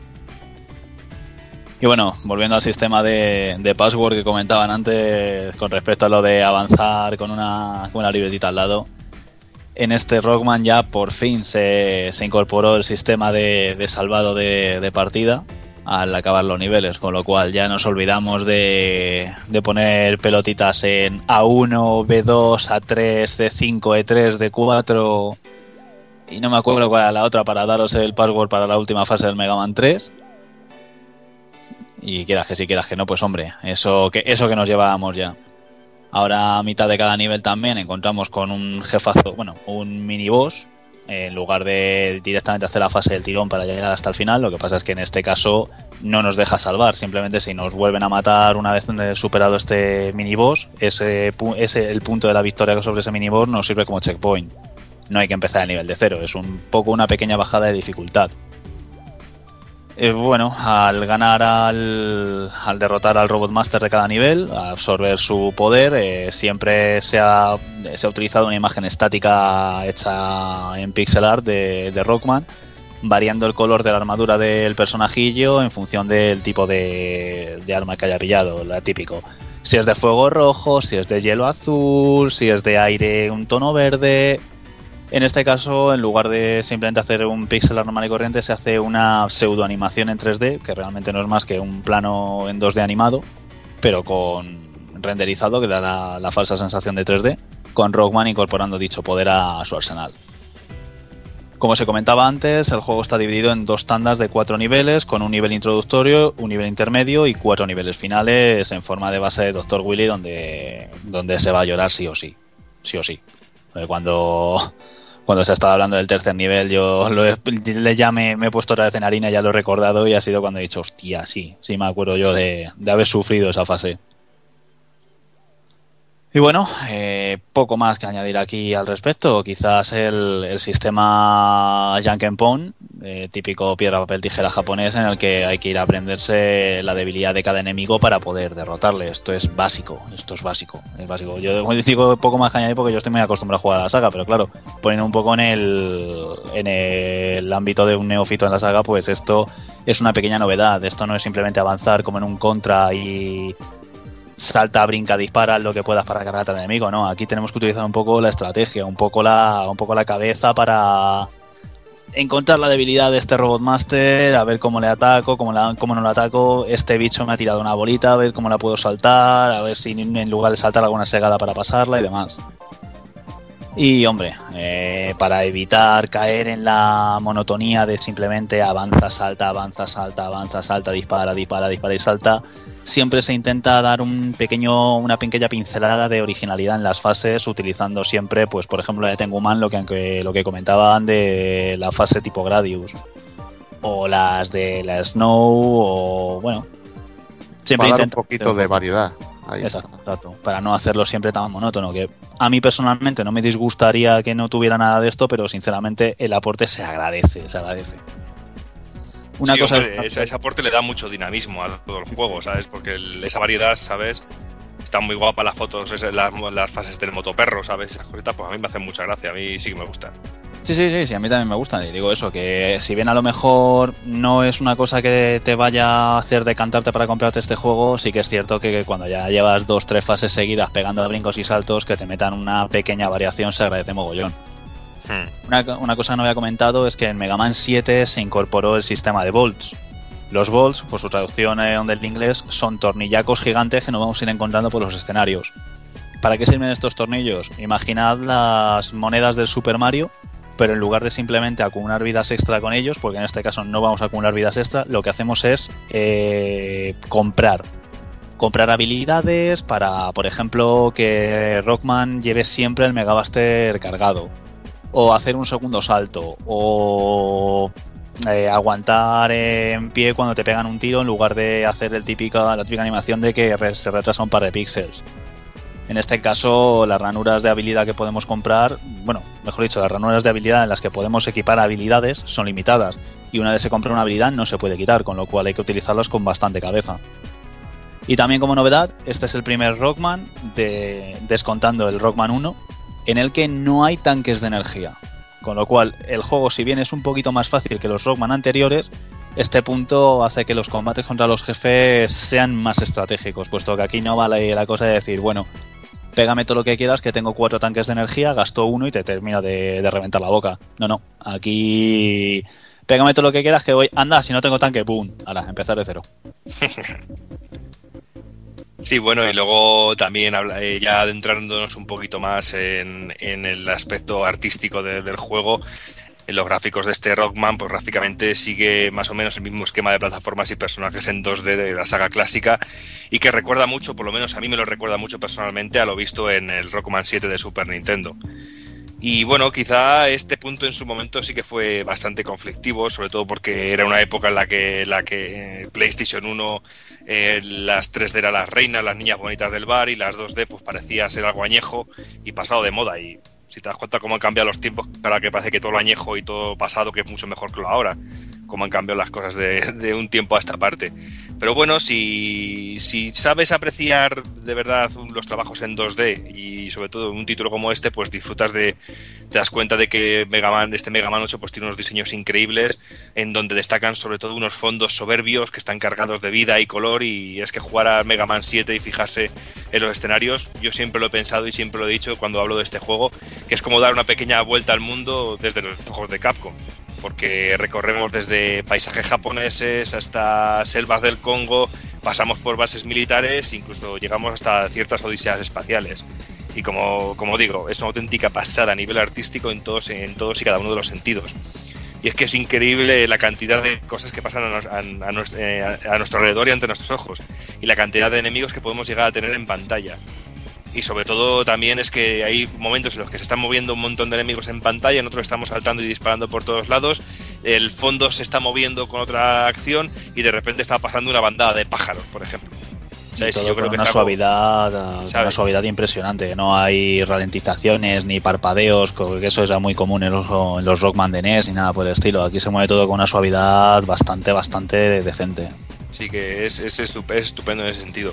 Y como no podía ser de otra manera y con toda la potencia de la máquina en la que está moviendo Mega Man 8, pues se metieron vídeos animados, que es lo que hablábamos antes, y que aparte de quedar súper molones, también le dan un toque más interesante a la narrativa del título, que lo dan más, lo arman más al argumento de, de este Mega Man. Así como lo es, también nos da cierto plus de empatía con los personajes y las situaciones que se nos plantean. Dejando, Eso, eso, déjame que diga, siempre y cuando supieras inglés en el momento, claro, porque las cinemáticas no tienen ni subtítulos ni, ni están traducidas. Sí. O sea, inglés a pelo y de a hand pound the can the hander. De, dobla- Sí, sí. de dobladores canela fina.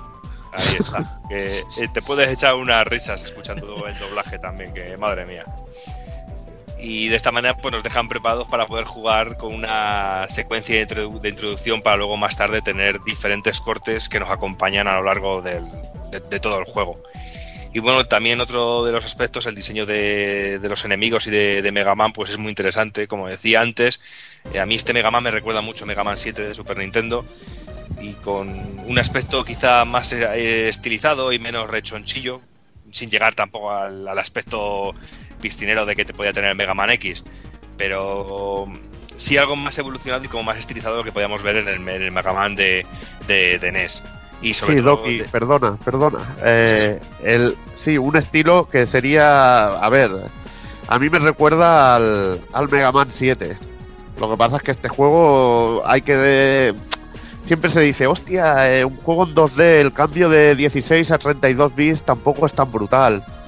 No es brutal, pero yo creo que se nota. Y el juego realmente hay momentos que parece una recreativa de Capcom, una CPS2, por la calidad de los escenarios, el colorido, lo bien hecho que está, la cantidad de, como hemos dicho, de personajes. Hay un momento que salen las ballenas estas que te llenan la pantalla de, de mechs, de cascobreros ahí amarillos, te lo llena todo, todos animados a la vez, que es una pasada.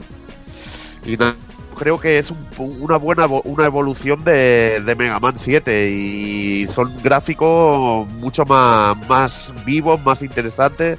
Creo que es un buen salto a 32 bits.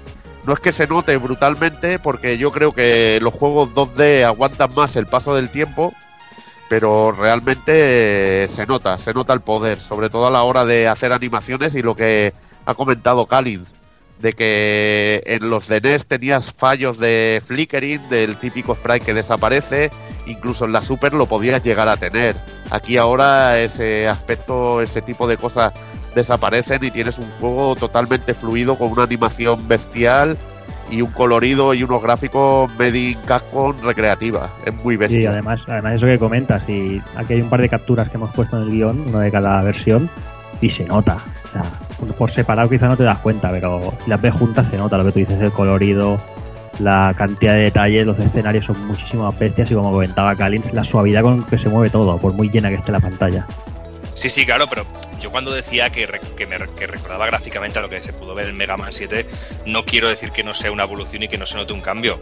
Si, como bien decís, si te fijas muy bien, si te fijas en los detalles, todo lo que se mueve en Mega Man, en este Mega Man 8 es muy superior a lo que se pudo ver en Mega Man 7 por evidencias.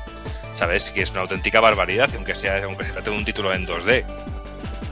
No, lo que pasa es que, bueno, ya influyen cosas como el carisma, el que le tenga al juego, el cariño que le tengas a cada juego. Pero, hombre, es que estamos hablando de las posibilidades de una máquina a otra y se tiene que notar que estás en una 32 bits y en una, no en una 16, aunque el juego luce magnífico. En ambas, en ambas consolas lucen magníficos sus respectivos juegos.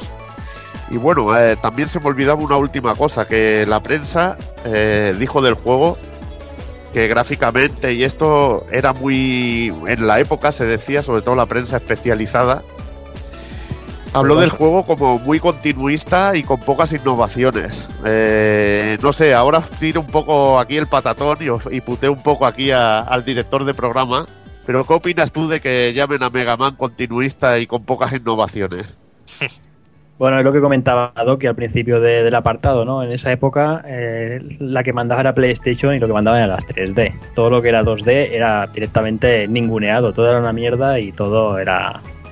to- no había nada que valiera lo que fuera 2D. Mm, Por eso, como tú bien sabes, eh, la pobre Saturn pasó lo que pasó, en Ahí parte. está. Y, Y y- y bueno, ¿y qué crees de los que de los que daban estas opiniones? ¿Eran verdaderos fans de Mega Man o no? Porque un verdadero fan de Mega Man lo que quiere es, es esto, su evolución de su Mega Man en 2D, en una consola más potente y verlo con una animación y con una calidad rollo recreativa. Claro, Eso es lo que a mí, a mí, a mí lo que realmente me, me pone. Pero, pero tú ya sabes que si, que si le hubieran hecho cambiar del, del tipo de juego, que hubieran dicho? Que han prostituido la saga. Justo, lo iba, me la has quitado de la boca. No hay nada más que decir. no hay nada más que decir, pero bueno, es que el verdadero fan lo que espera es que le den esto, que es lo que a ti y a mí, por ejemplo, siempre nos ha vuelto locos. Claro, es que realmente yo creo que, como comentaba Doki también, es una evolución buena, que, que quizás cojean alguna cosita, quizás el sprite de Mega Man es pelín pequeño, quizás, pero lo que tú dices, lo que interesa de, a los fans de Mega Man es un Mega Man, o sea, yo no quiero que me pongan un juego que, no sé, que no sé cómo decirte, ¿sabes? De- Ay, es que el invento es buenísimo, es darnos Mega Man y meternos intros de vídeo brutales, o sea que es la leche, tío. Sí, sí, no, no, para mí es una secuela y un salto de generación perfecto. Ahí está. Y bueno, vamos a hablar un poquito de sonido, sobre la banda sonora, que para mí tiene un poquito de luces y sombras. Eh, corrió a cargo de Susaku Uchiyama, responsable de- también de la música de Resident Evil 2 y 4, entre otros trabajos. Y nada, eh, bueno, hacer un pequeño inciso, comentar eh, que la sensacional canción de intro de Electrical Communication, que también siempre tengo el pique con, con cero, de que digo, a mí me gusta más la del, la del X4, pero, y a él le gusta la de, la de Mega Man 8. Que Ambas son el, el- magníficas. Electrical Communication tiene mucho carisma, tío. Es que tiene carisma y además la intro acompaña La el- lo que es el vídeo de puta madre. Y nada, y también la canción del ending, Brand New Way, fueron obra de- del grupo Nippon Ganasia y por desgracia las versiones occidentales carecen de ella. Demasiado japo para nosotros, según opinaban en la época. Pero bueno, para eso estaba la importación y, y pillar el juego y disfrutarlo en toda su gloria. Bueno, hablaba de, de luces y sombras sobre, sobre la banda sonora. Hay temas que realmente me gustan muchísimo del juego. El tema de, de Frostman me encanta, el tema de esa fase. El de Tenguman me encanta, me encanta más en Saturn, porque ahí hay una de las diferencias que luego pasaremos a comentar. El, el tema de, de Tenguman en, en Saturn es maravilloso. El tema de la fase de introducción también es muy guapo. Pero luego hay momentos, otras musiquillas que me dejan un poco frío. Eh, sobre todo la de Clownman, que es una música que yo personalmente la odio a muerte, tío. Me, me resulta empalagosa y rayante. No sé vosotros qué tal veis el aspecto musical.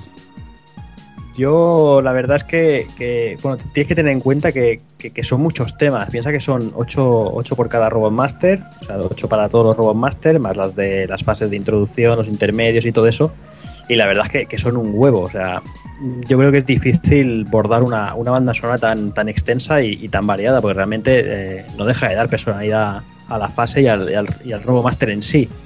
Mm, Yo estoy contigo, pero creo que, que, que pasan mucho Rockman. Y también es lo de siempre, ¿no? También le tiene mucho más cariño a, unas, a unos temas que a otros. Yo creo que, que básicamente es eso. Sí que después hay otros que dices que odias a muerte, totalmente.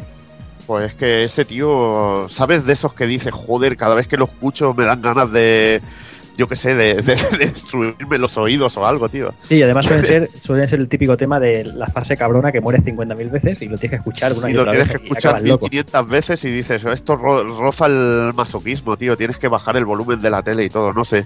Es un tema que, a ver, eh, como tú bien has dicho, pega con el Robot Master, ¿no?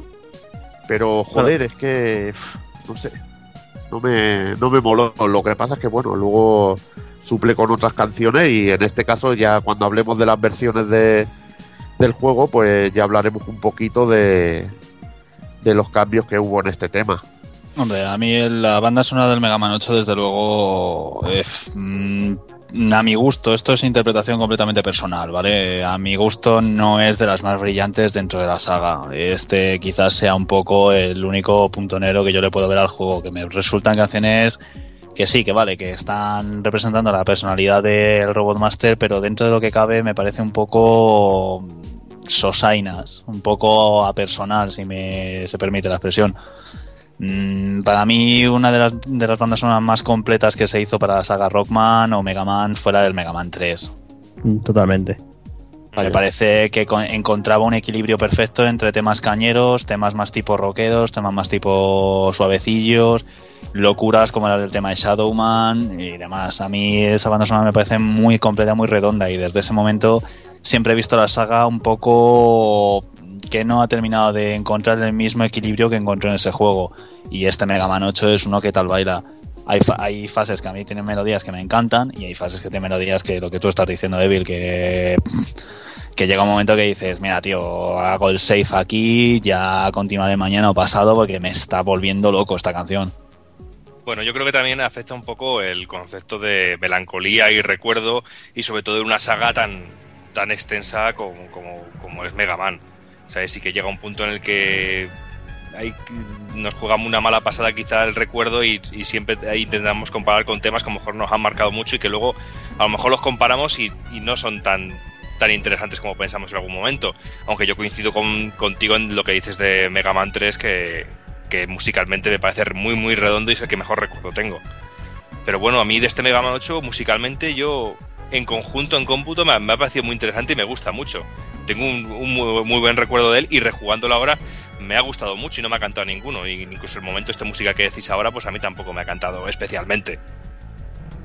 No sé, es que es un odio de esto de decir, hostia, es que no me mola. Pero no, bueno. sería que has, muer- no sería que has muerto muchas veces, que el nivel pudo contigo y te tocó mucho los cojones. No, no, no es precisamente eso, es que yo que sé, encuentro una canción tan empalagosa, tío, que me raya, tío,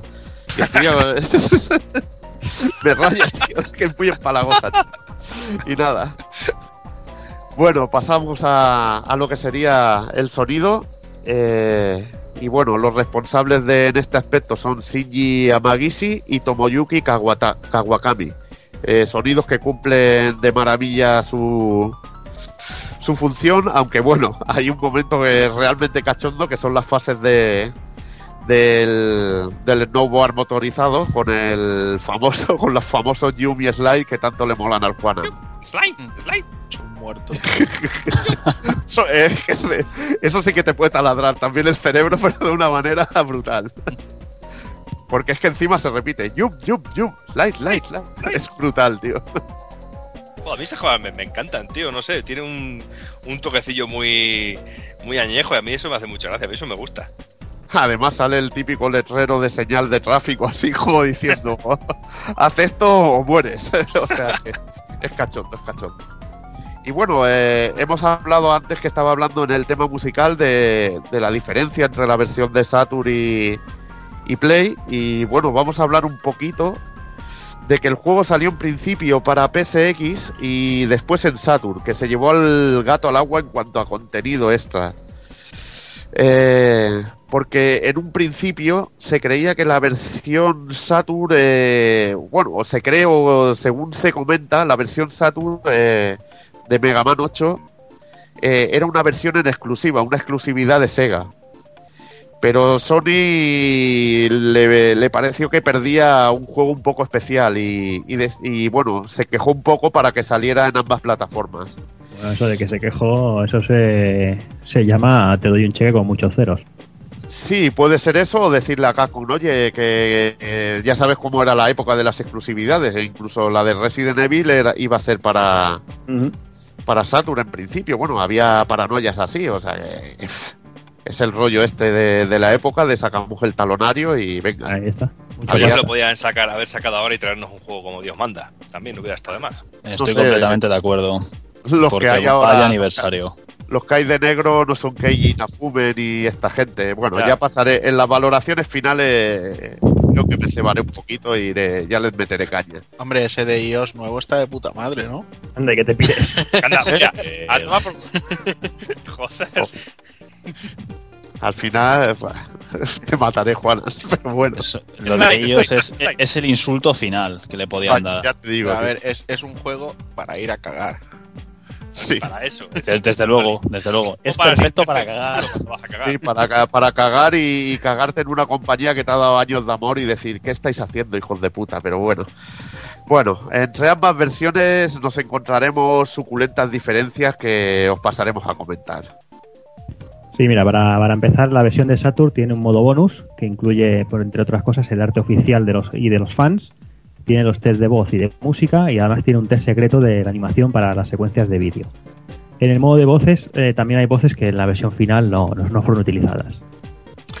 Y bueno, en la versión de PlayStation japonesa, este modo se reemplazó con los vídeos promocionales de Mega Man Battle and Chase y de Super Adventure Rockman.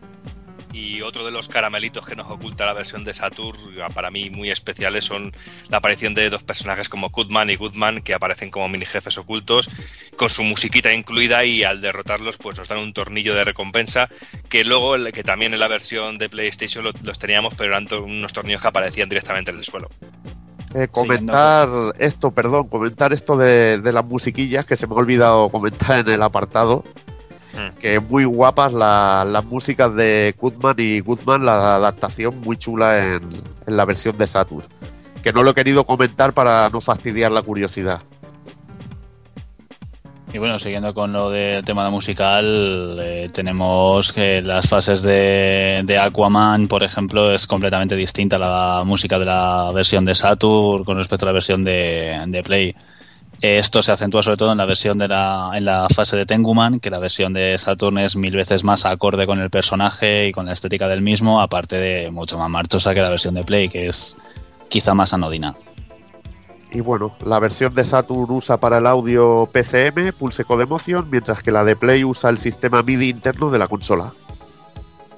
Los vídeos de Saturn están comprimidos usando el Cinepack y bueno, y en PlayStation ofrecen mayor calidad ya que están en MPEG nativo. Luego también la versión de Saturn tiene más enemigos adicionales en las fases.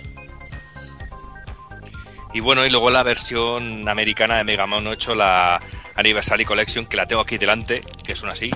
La tengo aquí delante, justo, que me hice con ella el otro día, pues trae un pequeño libro de arte en el cual nos encontramos pues diferentes ilustraciones de, de Mega Man, incluso en las páginas intermedias pues, nos encontramos pues una ilustración en grande con, con, cada uno de los Mega Man, Mega Man 1 y a los laterales cada uno de los enemigos, en el, el, Mega Man 2 con la ilustración grande de Mega Man y los diferentes enemigos, ilustraciones del Dr. Willy de diferentes, de, y diferentes cositas, una edición muy muy guapa, un poquito yo creo que poco cuidada, pero es una edición muy interesante esta, la edición de Mega Man 8 americana.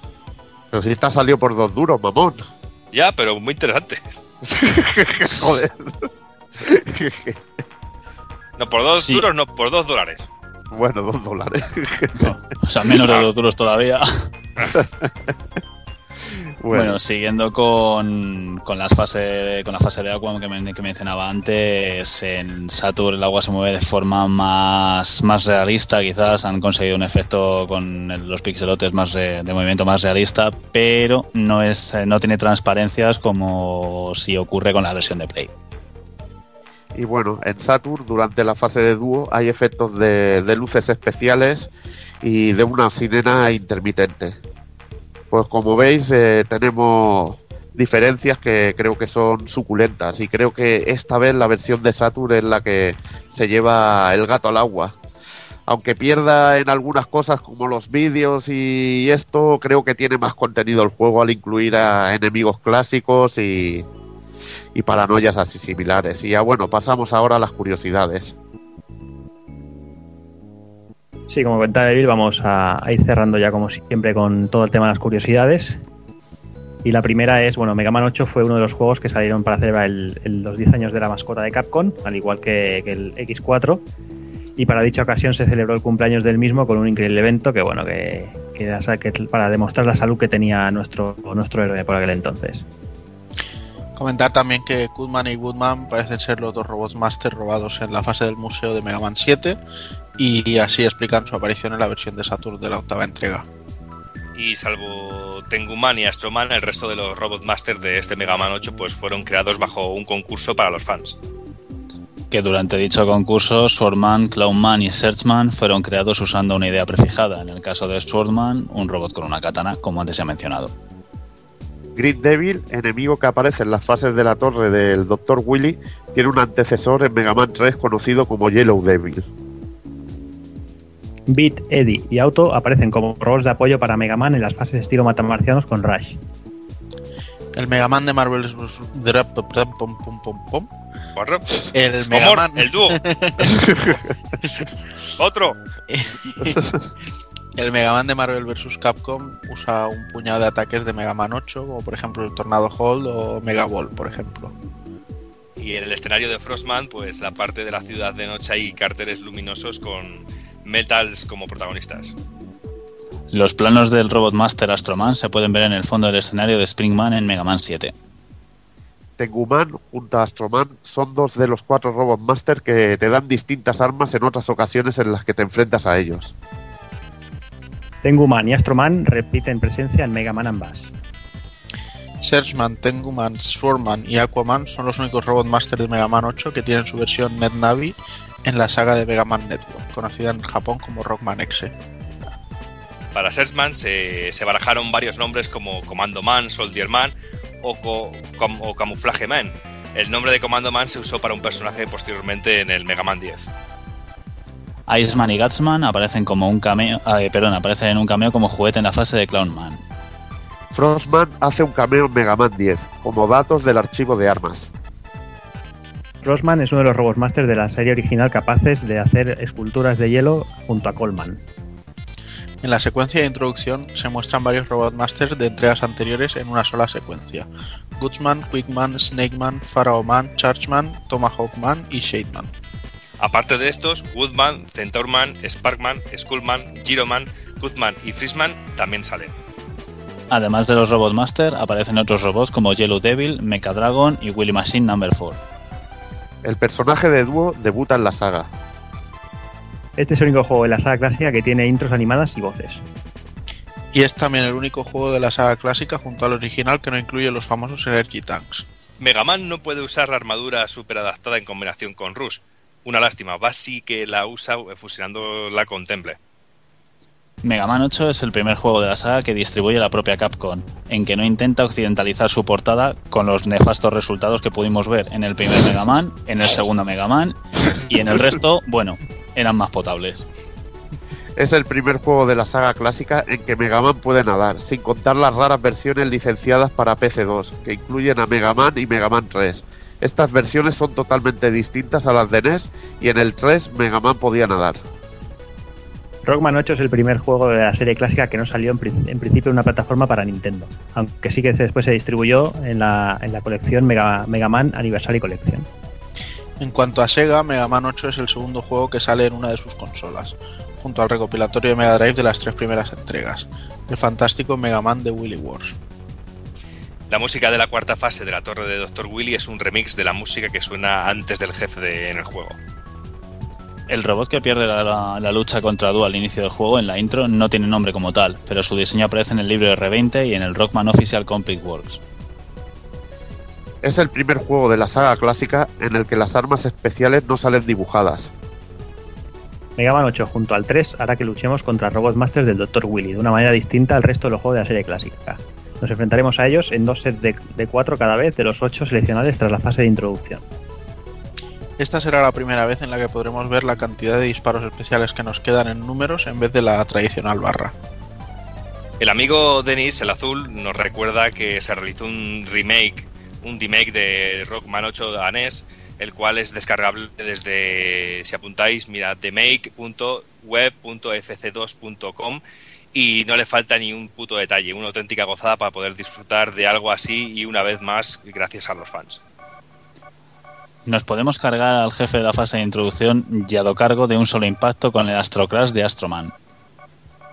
Si pegamos un balonazo con la Mega Ball en la boca del payaso que sale en el inicio de la fase de Clownman, conseguiremos un premio. Payaso, In your mouth. payaso, In your face. aparcado. Y nada, pues aquí hemos, hemos llegado con, con el análisis de, Rockman 8. Ahora os voy a dejar paso a todos un, par de minutillos para que podáis despotricar a gusto o decir lo que, lo que os apetezca.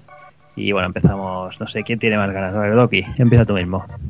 Bueno, pues eh, este Rockman 8, pues eh, sí tengo que decir que es de mis favoritos. No llega a las lindezas que puedo hablar sobre el Mega Man 3, que es la niña bonita de mis ojos, que lo tengo ahí como oro en paño, pero sí decir que, que es un título que me sorprendió muchísimo en su día y del cual tenía muchas ganas, porque me hacía falta ya un plataformas en 2D y tenía muchísimas ganas de jugar un juego como este. Eh, y en todos sus aspectos pues me parece un título estupendo, tanto gráficamente, porque me encantan los dibujos animados y realmente jugar a este juego es como estar viendo una película de dibujos animados en algunos momentos. Siempre me he fijado mucho en el aspecto artístico de los juegos y ver esos fondos a mí me parecían fantásticos. Como bien he dicho antes, que haciendo la comparativa un poquito con el Mega Man 7 de Super Nintendo, eh, sobre todo destacar la diferencia que hay en los fondos. Aquí los fondos del juego son auténtica, una auténtica valoridad, una auténtica preciosidad. Y es de esas cositas que a mí me, marcaron en su día y poder recordarlo ahora, a día de hoy, para hacer el programa, pues ha sido una auténtica delicia y un descubrimiento al ver que no ha envejecido nada mal. Yo todo lo contrario, yo creo que es un juego que, que ha mejorado con el tiempo y que tengo ganas de, que, de tener un juego así otra vez en, en mis manos en una plataforma de sobremesa a día de hoy y que ya se podía haber hecho un aniversario como, como Dios manda de un personaje tan grande como es Mega Man, porque Mega Man sí que tengo que decir que es de, los- de mis personajes de la infancia, porque yo me inicié con el Mega Man 1 en el mundo de los videojuegos de consola, viniendo de, mi Spectrum, y aunque me salté el 2, eh, sí que ha sido de mis sagas predilectas. Y las tengo, la tengo un recuerdo fantástico. Y este Mega Man, eh, Mega Man 8 yo creo que es uno de los mejores títulos de la saga con respecto a, a otros, a otros muchos, claro está, pero yo creo que es un juego ideal y que todo buen jugador debería de probar alguna vez.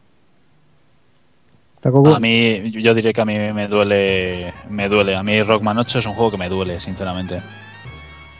Me duele, pero porque visto el buen trabajo, visto lo bien que queda y visto el cariño que se le, con el que se hizo este juego y ver la mierda que han hecho para el 25 aniversario del personaje, me duele. O sea, me duele muchísimo. Bueno, ahora sí, me, ahora sí me toca a mí. Ahora sí, se ha colado ahí. Se ha colado, se ha colado, Vale, tenía Sí, ganas. sí, lo pido Bueno, disculpas. Nada, te, te Tenía muchas ganas de decirlo, lo siento. No te preocupes. Pues la verdad es que para mí este Rockman 8, al menos lo que he podido jugar, me ha parecido fantástico. La verdad es que, si os soy sincero, en su día lo alquilé y jugué un par de fases y por falta de tiempo y no pude hacer más, entonces ahora ha sido un buen momento para rescatarlo. Tener por seguro que me lo terminaré. Y bueno, para mí Rockman la verdad es que tengo cierto cariño, porque yo fui una de esas personas que tuvo Master System en vez de Nintendo. No había pasta para tener dos consolas, así que era lo que me tocaba. Entonces tenía un colega que sí que tenía la Nintendo, entonces yo hacía un poco en plan amador, de este de la que se avecina, ¿sabes? O sea, cogía, iba al videoclub, me alquilaba el Mega Man, me iba a su casa y me ponía a jugar mientras él me miraba jugar. ¿Sabes? O sea, de- ¡Ole! ¡Ole! Tío, qué bolleo. De vez en cuando le dejaba que jugase alguna vida para que se callara, Cabrón. pero yo tenía que viciarme. O sea, además fue una época en que los fui enganchando el 1, el 2 y el 3 así seguidos en el videoclub y me lo pasaba a pipa. Y bueno, pues nada, lo dicho también, que es una pena que el 25 aniversario haya sido con el juego este de cagar y que hayan cancelado el Legends 3 y el Mega Man Universe, que tenía muy buena pinta. Y nada, espero que se dignen a hacer algún HD Collection con, con los Mega Man dándole un filtro guapo o alguna cosa, o, o por qué no, algún juego nuevo así en, en 2D aunque sean poligonales. Porque también he de decir que la saga Powered Up y demás en PSP les quedó de lujo. Evil. Bueno, eh, para mí sentimientos porque soy muy fan de Capcom y la verdad, qué, qué maltrato de Mega Man, qué 25 aniversario más triste, cuando tuvimos un décimo aniversario tan glorioso. Incluso para preparar el, programa barajamos dos títulos que salieron el mismo año, que fueron este Mega Man 8 y Mega Man X4 que es mi juego favorito de, de toda la saga, me contando la clásica, la moderna y además bueno, un juego que incluso tenemos una anécdota muy buena Cero y yo. Eh, No, pero eso lo dejaremos para cuando nos, la, hablamos, ¿no? nos la reservamos para porque ese juego le haremos un programa sí o sí o también, o sea que es lo que hay. Y nada, que un juegazo. eh, en el momento yo flipaba, sobre todo con sus gráficos, la animación. Digo, joder, esto parece. Tengo la, una recreativa de, de Capcom en casa, por fin, con un encima del juego de Mega Man, eh, que es la leche. Y nada, eh, que muy mal Capcom por no. No sé si será por venganza, porque se ha ido Inafume. No lo sé. No sé si serán los tíos de negro que no tienen ni puta idea, que solo quieren hacer dinero y no tienen sentimientos ni piensan en el jugador de verdad, que bueno, al final de todo esto es un negocio y, y lo que queremos es la pasta. Pero nos han dejado con una con un aniversario de Mega Man como aquel que dice tristes y descompuestos. Pero bueno, siempre nos quedarán estos títulos que, que los podemos jugar y ver la verdadera esencia de, un juego de, de plataformas y de disparos, de. Bueno, que lo tiene todo: plataformas, disparos, jefes finales, personajes con, un, con carisma y que me pongan una o mil partes, eh, los iba a disfrutar como un loco. Que me encantaba por el diseño de, de los enemigos, son súper variados, son súper cachondos y, que tenía una mecánica que creo que es muy difícil de capturar hoy en día y, y que ha dado horas y horas de vicio. Y creo que, eh, que coger y joder a tu, a tu mascota, que es uno de tus, de tus buques insignias, creo que es un mal movimiento de Capcom, que está perdiendo gran parte de ese, bueno, es, esos éxitos y todo, todo ese prestigio que ha ido acumulando a lo largo de los años lo puede perder haciendo cosas como estas. Y punto, me estoy enrollando y dejo pasar a otros. Sí, sí, eso iba a decir yo. Digo, aquí siempre me quedo el último y al final. Te pego dos lo- horas y ya nos dejo, ya no te dejamos nada que decir. Claro, Nos, lo nos ha hecho, nos ha hecho el preestreno del Hobbit. Al final me queda poca cosa más que añadir. Pero bueno, eh, los que nos escucháis asiduamente ya, ya sabéis lo que opino, ya he despotricado en los dos, tres programas anteriores. La verdad es que sí, la verdad es que un gesto muy feo por Capcom, como, como comentaban aquí los compañeros, eh, la verdad es que, que nos duele, que no, a, esa gente que hemos, que hemos mamado a Rockman desde, desde pequeñitos, tanto nosotros como él, no- nos duele este gesto. Eh, es que no era, no era difícil, o sea, nos hubieran sacado un recopilatorio, nos lo hubieran vendido, nos hubieran sacado no sé, otro libro de ilustraciones nos lo hubieran vendido. Si es que nos podrían haber vendido lo que hubieran- les hubieran salido los cojones.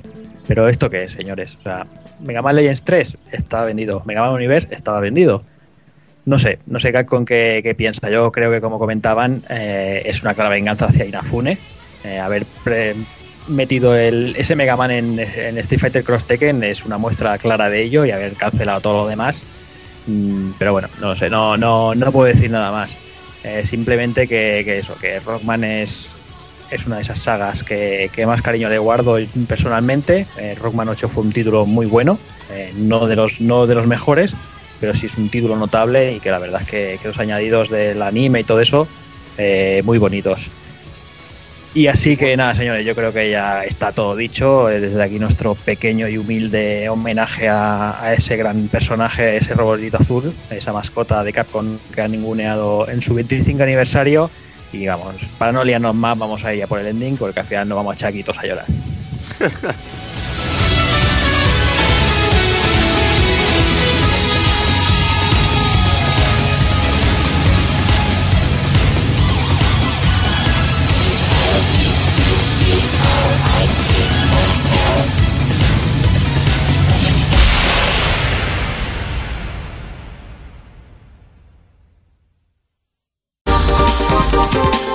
Visítanos en pulpofrito.com. Te esperamos.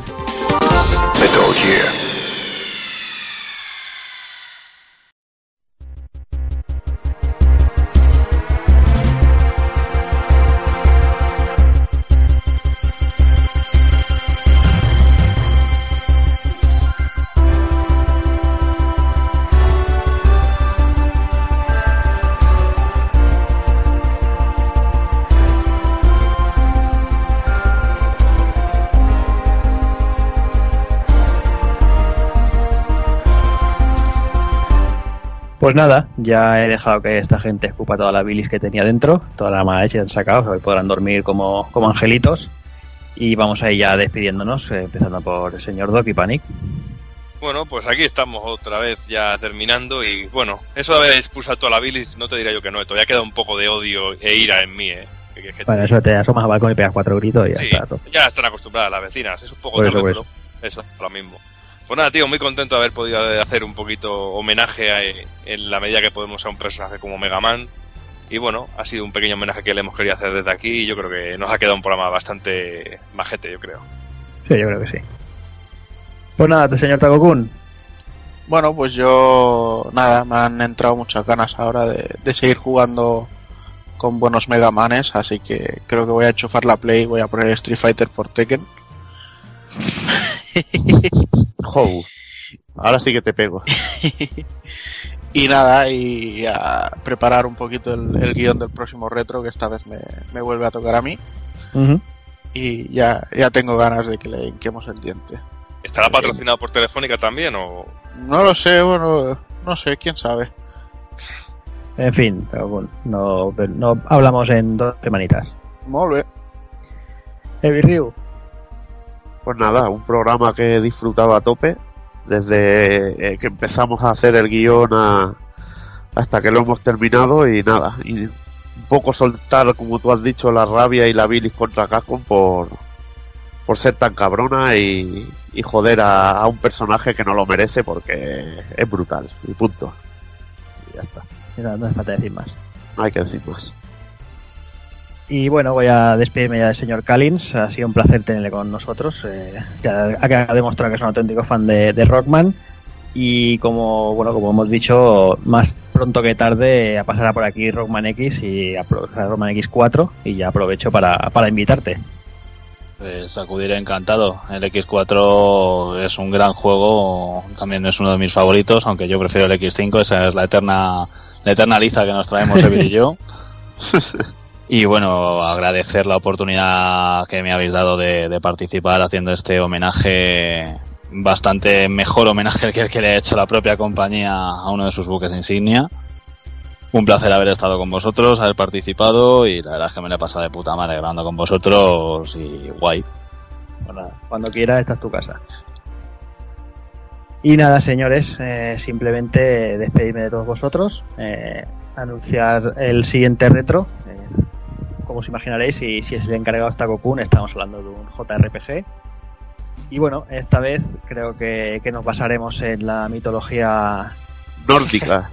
en la mitología nórdica que se me ha ido la olla. Y poco más, tampoco voy a dar más pistas porque ya con esta pista yo creo que, que es bastante obvio de- del juego que hablaremos. Y si no es obvio, pues nada, de aquí a un mes eh, podréis salir de dudas. Así que como digo siempre, señoras, señores, niños niñas, sed buenos, pasadlo bien y un saludo a todos.